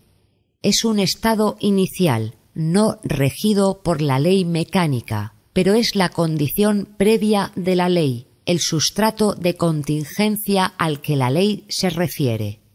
Si consideramos la sincronicidad o los arquetipos como pertenecientes a lo contingente esto último adquiere el aspecto específico de un modus que tiene el significado funcional de un factor formado del mundo. El arquetipo representa la probabilidad psíquica, por cuanto representa al acontecer común e instintivo en una especie de tipos. Es una especial instancia psíquica de la probabilidad general, que consiste en leyes del azar y sienta reglas para la naturaleza exactamente del mismo modo que la mecánica. Si bien convenimos con Spacer que en el reino del intelecto puro lo contingente es una materia sin forma, la introspección psíquica se revela en la medida en que la percepción interna lo puede captar como una imagen, o mejor dicho, como un tipo que no solamente sirve de fundamento a las equivalencias psíquicas, sino también, cosa notable, a las psicofísicas. Resulta difícil despojar al lenguaje conceptual de sus matices causalistas inherentes. La expresión servir de fundamento, por ejemplo, no obstante su connotación causalista no se refiere aquí a un hecho causal, sino a un mero estar presente y ser así, es decir, a una contingencia no susceptible de reducción ulterior. La coincidencia significativa o equivalencia de un estado psíquico con uno físico que no tienen una recíproca relación causal significa, en términos generales, una modalidad sin causa, un ordenamiento acausal. Surge ahora el problema de si nuestra definición de la sincronicidad relativa a la equivalencia de procesos psíquicos y físicos es susceptible de ampliarse, o mejor dicho, si no requiere ampliación. Tal requerimiento parece imponerse si tomamos en cuenta nuestro anterior concepto más genérico de la sincronicidad como un ordenamiento acausal, pues en ese concepto entran todos los actos de creación, todos los factores a priori, como por ejemplo las propiedades de los números naturales, los discontinuos de la física moderna, etc. En consecuencia, deberíamos incluir en el ámbito de nuestro concepto ampliado fenómenos constantes y experimentalmente reproducibles, lo cual no parece ajustarse a la naturaleza de los fenómenos comprendidos en el concepto más restringido de sincronicidad. Esos últimos son, en su mayoría, casos individuales que no pueden ser reproducidos experimentalmente. Con todo, no se trata de una regla sin excepción, como lo demuestran los experimentos de Rine y otras múltiples experiencias llevadas a cabo con clarividentes. Los hechos prueban que aun en casos individuales e inconmensurables, llamados vulgarmente casos curiosos, se dan también ciertas regularidades y, en consecuencia, factores constantes, de lo que hemos de concluir que probablemente nuestro concepto más restringido de sincronicidad sea en realidad demasiado estrecho y necesite ser ampliado. En efecto, me inclino a pensar que la sincronicidad en sentido estricto no es más que una particular instancia del ordenamiento a causal general, a saber, el caso de la equivalencia de procesos psíquicos y físicos, donde el observador se encuentra en la ventajosa posición de poder conocer el tertium comparationis. Pero tan pronto como percibe el fondo arquetípico se siente tentado de atribuir la asimilación mutua de procesos psíquicos y físicos independientes a un efecto causal del arquetipo, pasando así por alto el hecho de que son meramente contingentes. Ese peligro se evita si se considera la sincronicidad como un caso particular del general ordenamiento acausal, e igualmente evitamos una ilegítima multiplicación de nuestros principios explicativos, pues el arquetipo es la forma introspectivamente discernible de un ordenamiento psíquico a priori. Cuando un proceso sincronístico externo se asocia con él, cae dentro del mismo patrón fundamental, en otras palabras, también está ordenado. Esa forma de ordenamiento difiere de la del ordenamiento de las propiedades de los números naturales o de los discontinuos de la física, porque éstos existen desde la eternidad y ocurren regularmente, mientras que las formas del ordenamiento psíquico son actos de creación en el tiempo. Digamos de paso que es ese el motivo por el que precisamente he destacado el elemento tiempo como característico de esos fenómenos, designándolos como sincronísticos. El descubrimiento moderno de la discontinuidad, el ordenamiento, por ejemplo, de los cuantos de energía, de la desintegración del radio, etc., puso fin a la hegemonía de la causalidad y consecuentemente a la triada de los principios. El terreno perdido por esos últimos perteneció antes al ámbito de la correspondencia y simpatía, conceptos que alcanzaron su culminación en la idea leibniziana de la armonía preestablecida. Schopenhauer sabía demasiado poco acerca de los fundamentos empíricos de la correspondencia como para percatarse de que su intento de explicación causalista estaba condenado al fracaso. Gracias a los experimentos de ESP disponemos hoy en día de un considerable material experimental. Para hacerse una idea de su confiabilidad basta enterarse, por ejemplo, de que los resultados de los experimentos de ESP efectuados por Soal y Boldney poseen, como lo señala Hutchinson, una probabilidad de 1 entre 10 elevado a 33. 10 elevado a 35 equivale al número de moléculas contenidas en 250.000 toneladas de agua. Hay relativamente pocos experimentos en el campo de las ciencias naturales cuyos resultados alcancen siquiera aproximadamente un grado tal de certeza. El escepticismo exagerado con respecto a la ESP carece de la menor justificación.